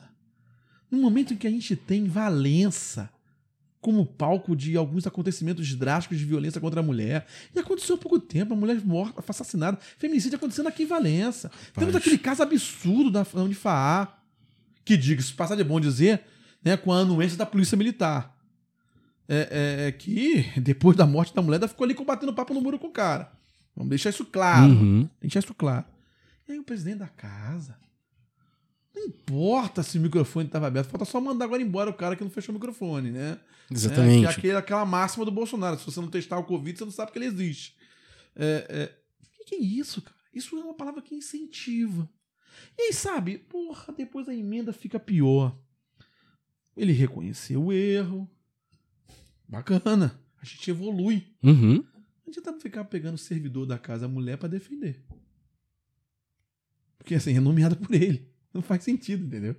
É, é, e assim, por mais que haja o arrependimento, e longe de mim dizer que não houve arrependimento, eu não tenho capacidade para julgar se ele se arrependeu ou não. Eu acredito que sim. Uhum. Tem que pagar pelo que falou. É assim que funciona em qualquer lugar. Eu não posso roubar, e não foi esse o caso, mas, sabe, não tem pecadinho e pecadão no mundo Uhum. cristão? É assim como na lei. É, Eu não posso roubar e depois me arrependi. Ih, me arrependi, Tá errei, boa. tô evoluindo, hein? Não roubo mais. Vai pagar pelo que fez e com isso vai ser um cidadão melhor. É, e é isso que tá acontecendo na Câmara de Valença. E esse pagar é a renúncia? Eu acho que pagar é a cassação, começa por aí. Mas, é, renunciar ao. Longe de mim, mas vamos lá. Renunciar à presidência da Câmara é o primeiro passo para dizer: olha, eu realmente não segui o decoro parlamentar que o cargo meu eh, pede que eu exerça, não Uhum. tenho condições de estar nele. Ponto. O processo de cassação, é, a casa é soberana. Né? Eu acho que é uma questão dele, pessoal, inclusive. Agora, o processo de cassação eh, o deixa inelegível durante um, um período. Oito anos? Eu não sei exatamente juridicamente como é que é, mas eu acho que eu acredito que eu acho que é oito anos. Apesar que não é um caso de improbidade, pode ser quatro. Eu, eu- eu não tenho conhecimento Uhum, jurídico uhum. pra afirmar. Mas eu sei que ele ficaria fora da próxima eleição. E eu não tô aqui dizendo que ele merece ficar fora da próxima eleição. Eu respeito os votos que qualquer um daqueles ali tiver. Apesar que depois que tá todo mundo ali dentro, não muda mais se tem mil e dois mil e É quinhentos. todo mundo a mesma É, todo coisa. mundo é vereador. Tá? Agora, o que também não dá, e pra mim o que acaba gerando a questão de uma possível renúncia, e aí talvez quando o podcast for pro ar já pode ter acontecido ou não, é que você tem que respeitar o regimento da casa pelo qual você é presidente, Uhum. pelo qual você jura respeitar. Um rito tem que ser seguido. Isso não é na, na Câmara de Municipal de Valença. Isso é na Câmara Municipal de qualquer cidade do Brasil. Tem um regimento interno para ser seguido. E aí você não pode, a seu próprio critério, decidir não seguir o rito da casa. Então, por isso, além disso, precisa renunciar. Porque não consegue se comportar como o cargo pede que se comporte. Né? Seguir o regimento é um, é um caso. É, não falar aquele tipo de coisa. É, assim, cara, e outra coisa, pelo amor de Deus, nós estamos vivendo um país em que todos os dias centenas de mulheres são agredidas. A gente não pode alimentar esse tipo de coisa de maneira alguma. Não adianta, Franklin, não ser machista. Tem que ser anti Uhum. adianta não ser racista, tem que ser antirracista. Não adianta não ser homofóbico, tem que ser anti-homofóbico. E não adianta ser fascista, tem que ser antifascista. Justo. Então, assim, a gente precisa dar muito exemplo e nos policiarmos demais. Demais. Porque nossas palavras, sobre tudo aquilo que nós representamos como liderança ou como um cargo eletivo para isso ou não, Uhum. nós influenciamos lá fora. E a agressão às mulheres é algo muito sério. Ah, mas eu não agredi a mulher, foi uma palavra, não houve uma agressão física. Claro que não, pelo amor de Deus, não foi isso. Ninguém tá dizendo mas isso. é esse tipo de coisa que incentiva. É você é, não humanizar, é você é você trabalhar como se a mulher fosse um pedaço de carne. Uhum. É, e, e aquele termo foi exatamente, exatamente isso. isso. Como se não fosse um ser que ne- necessitasse e tem os direitos como respeito. E de obrigações jurídicas, inclusive, se ele não quiser respeitar, ou qualquer outra pessoa não quiser respeitar em outro sentido, juridicamente é obrigado a respeitar. Então, assim, não dá, sabe? Uhum. Não dá mais pra gente passar pano. Não dá, nunca deu. Mas não dá pra gente ficar. Ah, amanhã a gente resolve, aconteceu, um caso isolado. Esse negócio de caso isolado em caso isolado, o Brasil é um dos países campeões de violência contra a mulher. Isso tem que acabar. E quem tem que dar exemplo, primeiramente, é quem governa qualquer coisa. Né? E se não tem condição de governar o próprio pensamento, pra não falar a besteira, não tem condição Não de governar governar. a casa do povo. Se não consegue seguir o regimento pelo qual as regras se decidem, não pode governar na casa do povo. É, Assim, eu não votei, é, não sou eleitor da casa, mas sou cidadão do estado do Rio de Janeiro. Eu sou homem, é, pai, é, é, filho e, acima de tudo, um cidadão. E, Uhum. assim, estou preocupadíssimo, não é com Valência só não, eu acho a questão da violência contra a mulher de um modo geral. Assim, deixa as mulheres em paz. Acho que esse é o recado que tem que ser dado e é um recado político. Sim. Se a gente que trabalha com a política não dá esse exemplo, irmão, não vai conseguir dar em outro lugar. E é- aí tá, tá incentivando que o outro faça igual ou pior. Ah, o vereador fez. Então acho que cada um tem que pagar pelas coisas que faz, né, irmão? Não Justo. faz sentido. Justo. E aí, assim, uma pena. Não sei se o trabalho do vereador é bom ou não. Não tô aqui entrando nesse mérito. Uhum. Pode ser muito bom. Pode ter sido o Ailton. Se fosse o Ailton, seria a mesma. Um cara que eu elogiei aqui, o Bernardo, ou, ou o David. Se fosse o Ailton que tem relação direta, era a mesma coisa. Uhum. Perdeu. Tem. Nós temos a necessidade não é de sermos perfeitos, mas de sermos corretos. É o mínimo. É o mínimo. E a polícia, a política municipal tá, tá, tá dando recado, cara. E é assim, a coisa tá andando, andando bonito. Eu tava olhando que a assistência, a assistência na, na, na live é coisa de 300 pra cima. É. É, eu, assim, já posso dizer que é as sessões é sucesso de público e crítica. né? Literalmente. Porra, os caras estão vendo, entendeu? E por mais que tenha muita gente de fora vendo, como eu, por exemplo, eu tava na estrada vendo um dia desse, é, tem muita gente da casa, do- de Valença. Uhum. Isso tá reverberando, cara. Tá, tá Nas sim. ruas, eu tava hoje tomando um café num, num- num local e ouvi a moça falando com uma outra. Não sei quem são as pessoas, se são envolvidas com política ou não, mas podem ser pessoas que não são envolvidas com política, estão comentando sobre o assunto. Cara, isso tá sendo comentado em todos os lugares. Eu, eu não tenho, assim, a vida social mais agitada do mundo, mas frequento to- Sim, sim. todos os dias na, em academia, por exemplo. Eu ouço isso ser comentado nas academias, cara. É, cara, porque é um assunto que envolve a cidade. A cidade apareceu na televisão, né? E assim, a cidade ter aparecido na televisão porque ganhou a Copa Rio Sul é uma coisa. Porque tem um evento de cinema em conservatório, porque construiu um colégio novo. Ou um problema de água, um buraco, que Uhum. a- um buraco tá aberto, uma denúncia no, no Zé do Bairro. Sim, Faz parte do jogo, sim. sabe? Agora, assim, a maneira como aconteceu na internet, eu vi no Rio, recebi em outros grupos, é humilhante pra cidade. É humilhante, muito humilhante pra cidade. Sim, E a coisa espalhou. A gente já não pólvora. precisa de problema, né? Acho que a cidade tem seus problemas e um povo muito aguerrido que precisa passar pelos problemas para poder fazer com que a sua vida seja digna. Não precisa que, que, que uma fala envergonhe ainda mais a cidade. E assim, sinto muito. Mas a gente tem que pagar por aquilo pelos nossos erros. Por que, que eu posso pagar, o outro pode pagar e o vereador não pode pagar? E não tem O isso. que o blinda, né? É o que, que o blinda? O poder? O poder manda pro povo, porra. Então, assim, não erra. Na próxima vez pensa de falar. E outra coisa, tem que pensar de falar mesmo.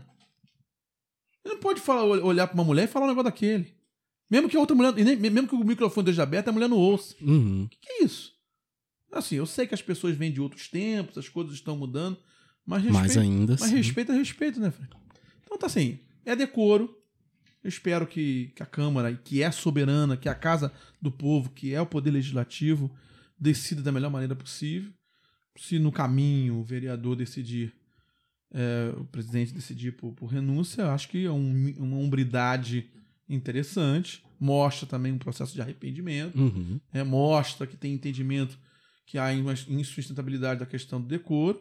Eu acho que até é uma coisa que depõe a favor dele. Sim. Mas quem decide é a casa, o povo de Valença está representado pela sua casa legislativa, e ali tem 12 vereadores que acredito que estão, estão debruçados sobre esse assunto, que precisa ser resolvido quanto antes, que é muito ruim ter a pauta travada, mas às vezes não há outro caminho na política que não seja pautar, tra- travar as pautas, porque o regimento legal não é respeitado. Sim. É, Até pra e- que tudo volte a andar Agora, normalmente. também né? pode, tem a dica, também pode judicializar para que o regimento legal seja, seja, seja destravado. Mas isso aí não se tornaria um processo muito mais trabalhoso, cara? trabalhoso ou não, você tem o Ministério Público para isso, né? Porque, assim, o rito da casa tem que ser respeitado. Uhum. né? Tá ali no regimento. né? Não é uma regra que foi criada para esse jogo. É uma regra criada para todo jogo. Todo mundo tem que respeitar. Então, assim, Justo. tem um rito, tem um rito. Siga, eu sigo o rito. Condena-se ou não, né? Se caça ou não, é uma outra questão. Existe toda uma articulação para ser feita. Agora, não seguir rito? O que, que é isso? Quer dizer, daqui a pouco.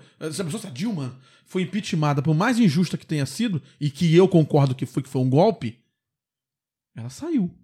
E o Temer assumiu. É é- é- mas é o mesmo caso. Cumpriu é, tudo é, que. É, é o rito. É o rito. É o mesmo caso do cara que perdeu a eleição e não quer sair da presidência da República. Aí às vezes não é obrigado a sair, ele pega um avião e vai embora. pra não Né? entregar a faixa. Mas é bom, pelo menos, pelo menos não é, o povo entregou a faixa. Assim como hoje, por exemplo, o Chico Buarque disse: Ah, que bom que não assinou meu prêmio de Camões, que ele não sujou aqui, eu, eu vou ganhar sozinho. A mesma coisa é a Câmara Municipal de Valença, assim como se fosse outra Câmara. Cara, rito tem que ser seguido, o regimento, de casa, regimento da casa é soberano. E aí você pode judicializar e obrigar por liminar. E aí você não pode jogar a ordem judicial fora, porque pode dar outros tipos de punições. Pô, não precisa disso, né? Agora, se não quer seguir o rito, faz o seguinte: pede renúncia e outro segue o E rito. toca o barco, E né? o outro segue o rito. E aí, Justo. eu não entendo do regimento da casa, se vai ter uma nova presidência, se não vai ter. Isso aí não, não é o caso. E não é o nosso debate. E nem Uhum. tem que ser o debate de ninguém ali quem é o próximo presidente. Né? Ah, poderia não ser o presidente da casa. Você consegue entender? Uhum. Poderia ser Qualquer, qualquer um. Qualquer que um não ali. tem, por exemplo, um cargo na mesa diretora. Então, assim, é- e ele tem que ser tratado dessa mesma maneira, não como presidente da casa, mas como um vereador que tem um decoro e que é obrigado a seguir esse decoro e, consequentemente, ele acaba, por ser o presidente da casa, o cara que tem que botar o rito pra funcionar. Uhum. E aí ele tem que seguir mais o decoro. No final, não seguiu nenhum decoro. Mas é. É aquele negócio, né? Quando você desconecta do povo, né? Você já acha que é maior do que ele. Mas vamos que vamos.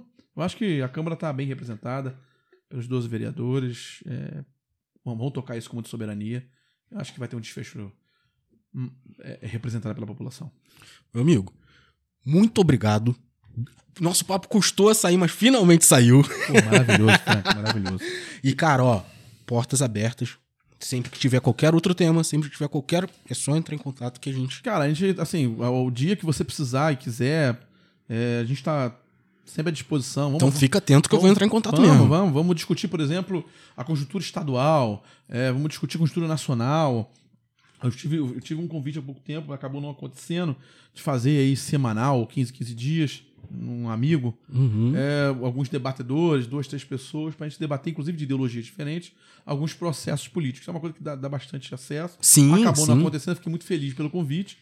Mas fiquei muito feliz também pelo convite do amigo, a oportunidade de estar aqui na cidade de Valença, Cezinha da Serra.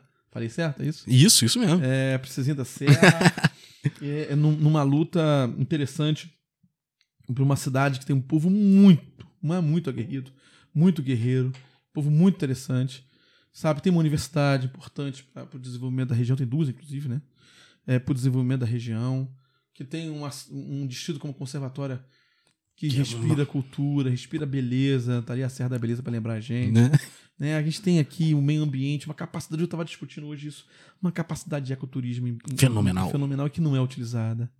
É uma pena que a gente está falando de uma cidade que, infelizmente, está entre as 10 piores no índice, no, no- no índice da- de nota de educação do estado do Rio de Janeiro. A gente precisa melhorar isso. Peço aqui que a minha súplica, pelo carinho que eu tenho à Valença, que a gente tenha as autoridades mais debruçadas sobre esse assunto da educação, da qualidade do ensino. Ele pode libertar seu povo, ele pode libertar as amarras, ele pode transformar a realidade do seu povo, sabe? Trazendo desenvolvimento, trazendo cultura. É, poxa, passei ali agora pelo mural ali da. É um, muro, né, Thiago? É o muro ali da. Onde? Do Instituto? do Instituto. Cara, que lindo aquilo ali, sabe? Ali, ali tem pintura de vários, de vários artistas, de vários grupos diferentes. Fiquei tão- achei tão bonito aquilo, Uhum. sabe? E assim, tão Dá vivo. viva, É, vida tão, pra cidade. né? tão vivo. Aquilo podia se espalhar pela cidade. Porque a Valença é uma cidade de cultura. Sim, sempre foi. É. Historicamente sempre é foi, uma cara. cidade do jongo, né? Uhum, Não é? uhum. É, nós falamos sobre isso na Secretaria Nacional de Juventude, não foi? Foi a cidade do Jongo. Então, assim, a gente tem muita coisa linda aqui, sabe? É, é, e assim como tem muita coisa linda no interior do estado do Rio de Janeiro. Sabe, eu queria terminar, Franklin, além de agradecer a você por isso, dizer o carinho que a gente tem pelo interior do estado. Cara, o interior do estado do Rio de Janeiro é muito rico. E são tão diferentes, né? Rio das Flores é diferente de Valença, que é diferente de Três Rios, que é de Paraíba é diferente de Partido Alferes, cidade que eu tenho um carinho absurdo também. Quero mandar aqui mais uma vez um abraço também lá, alguns companheiros, como o prefeito Juninho Bernardes, uhum. é, e pessoas importantes ali, é, como Arthur Barbieri, Almir, Espíndola. Então fazendo um trabalho espetacular na Secretaria de Esporte lá, o, o Partido Alferes se classificou é, antes da hora na Copa Rio Sul. Oh, Só se fala disso, é. é. Ontem se não me engano, 5x4 em volta redonda. Na casa excelente, volta redonda. É. Excelente. É. Time bom pra caramba, diga-se passagem. Mas vamos voltar. Vou procurar. É, o interior do Estado Unido é muito bonito. Sabe? Com um povo muito bom. Povo muito trabalhador. Isso é verdade. Sabe que precisa de, universidade, de acesso à universidade. Que precisa de acesso à indústria. Sabe, se for mais pra lá, você vai encontrar uma Barra do Piraí. Eh, Barra do Piraí, vai encontrar Volta Redonda, vai encontrar Barra Mansa, vai encontrar Resende, vai encontrar Itatiaia. Sabe, você vai, vai encontrar Ali em Visconde Mauá, um lugar espetacular. Você vai encontrar o, o ecoturismo muito forte, você vai encontrar a indústria na beira da luta muito forte. Muito forte. Sabe, você vai encontrar ali é, é, Porto Real e Coatis, sabe, com, com capacidade de, de, de, de, emprego de qualificação interessante. É, pô, cara, a gente tem um interior lindo. E eu falei do Sul Fluminense, do Sul Fluminense pode ir pra Angra, Paraty, mas já tem o norte, tem o, noroeste, tem a região serrana que não tá tão distante assim. Se você for ali em Petrópolis, Teresópolis, uhum. sabe, povo de Petrópolis é, é, porra, povo que, sabe, que capacidade de se reconstruir, cara. Quero mandar aqui um abraço pro, pro Yuri Moura. E através desse abraço ao Yuri Moura, abraço ao Paulinho do Alto da Serra, como o Alto da Serra sofreu naquela última chuva. Uhum. Sabe, no Morro da Oficina. Tive a oportunidade de estar lá em um período com os amigos.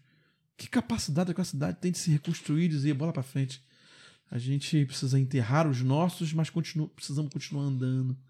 E aí tem que ficar lutando que o aluguel social não chegou, que o Super RJ não superou nada.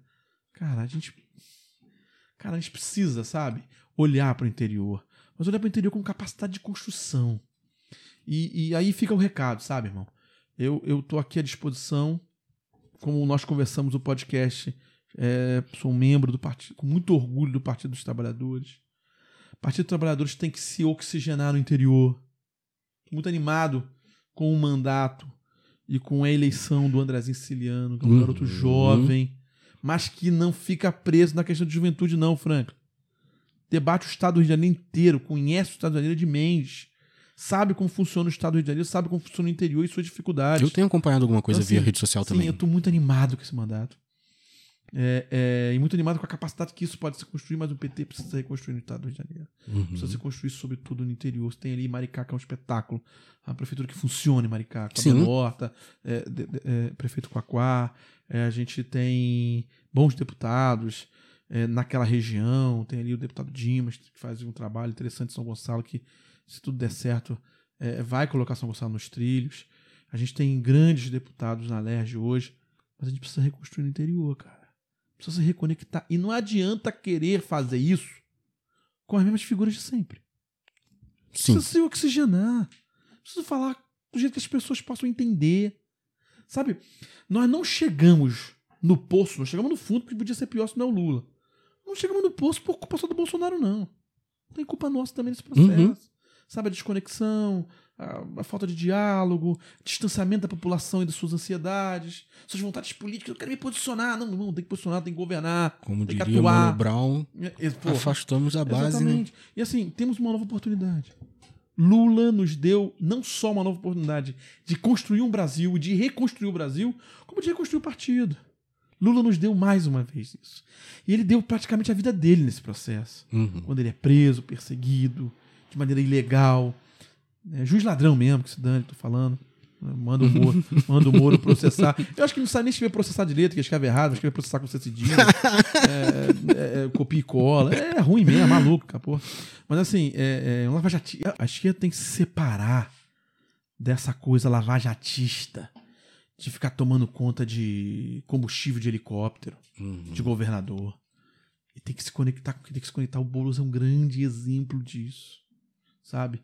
E tá aí um deputado muito bem votado, né? né? Pode assumir a prefeitura de São Paulo E não tenho dúvida, vai ser um grande Eu acho que vai, Paulo. É, é um trabalho ah, árduo, mas assim, é um quadro político. velho. Tu ouve o Boulos, você fica encantado.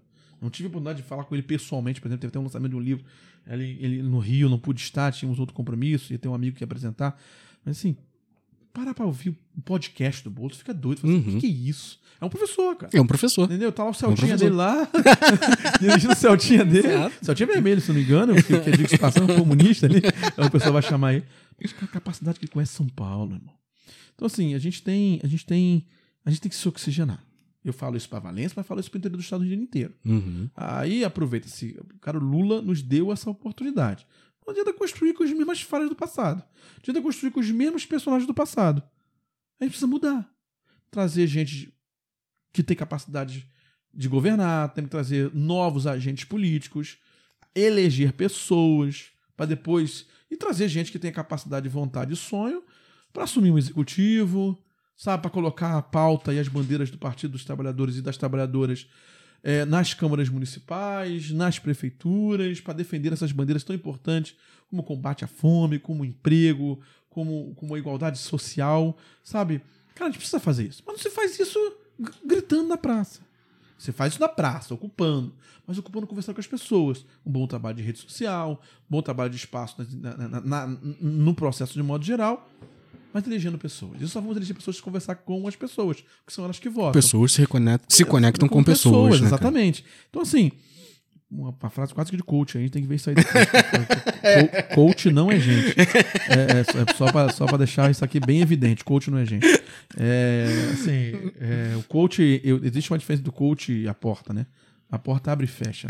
né? O coach nem isso. Então, assim, a gente precisa, é, sabe, criar um PT.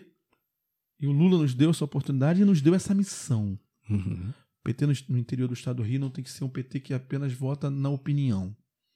Tem que ser um PT que constrói mandatos, sabe? É, que constrói capacidades, que con- constrói bandeiras e as pessoas se veem representadas.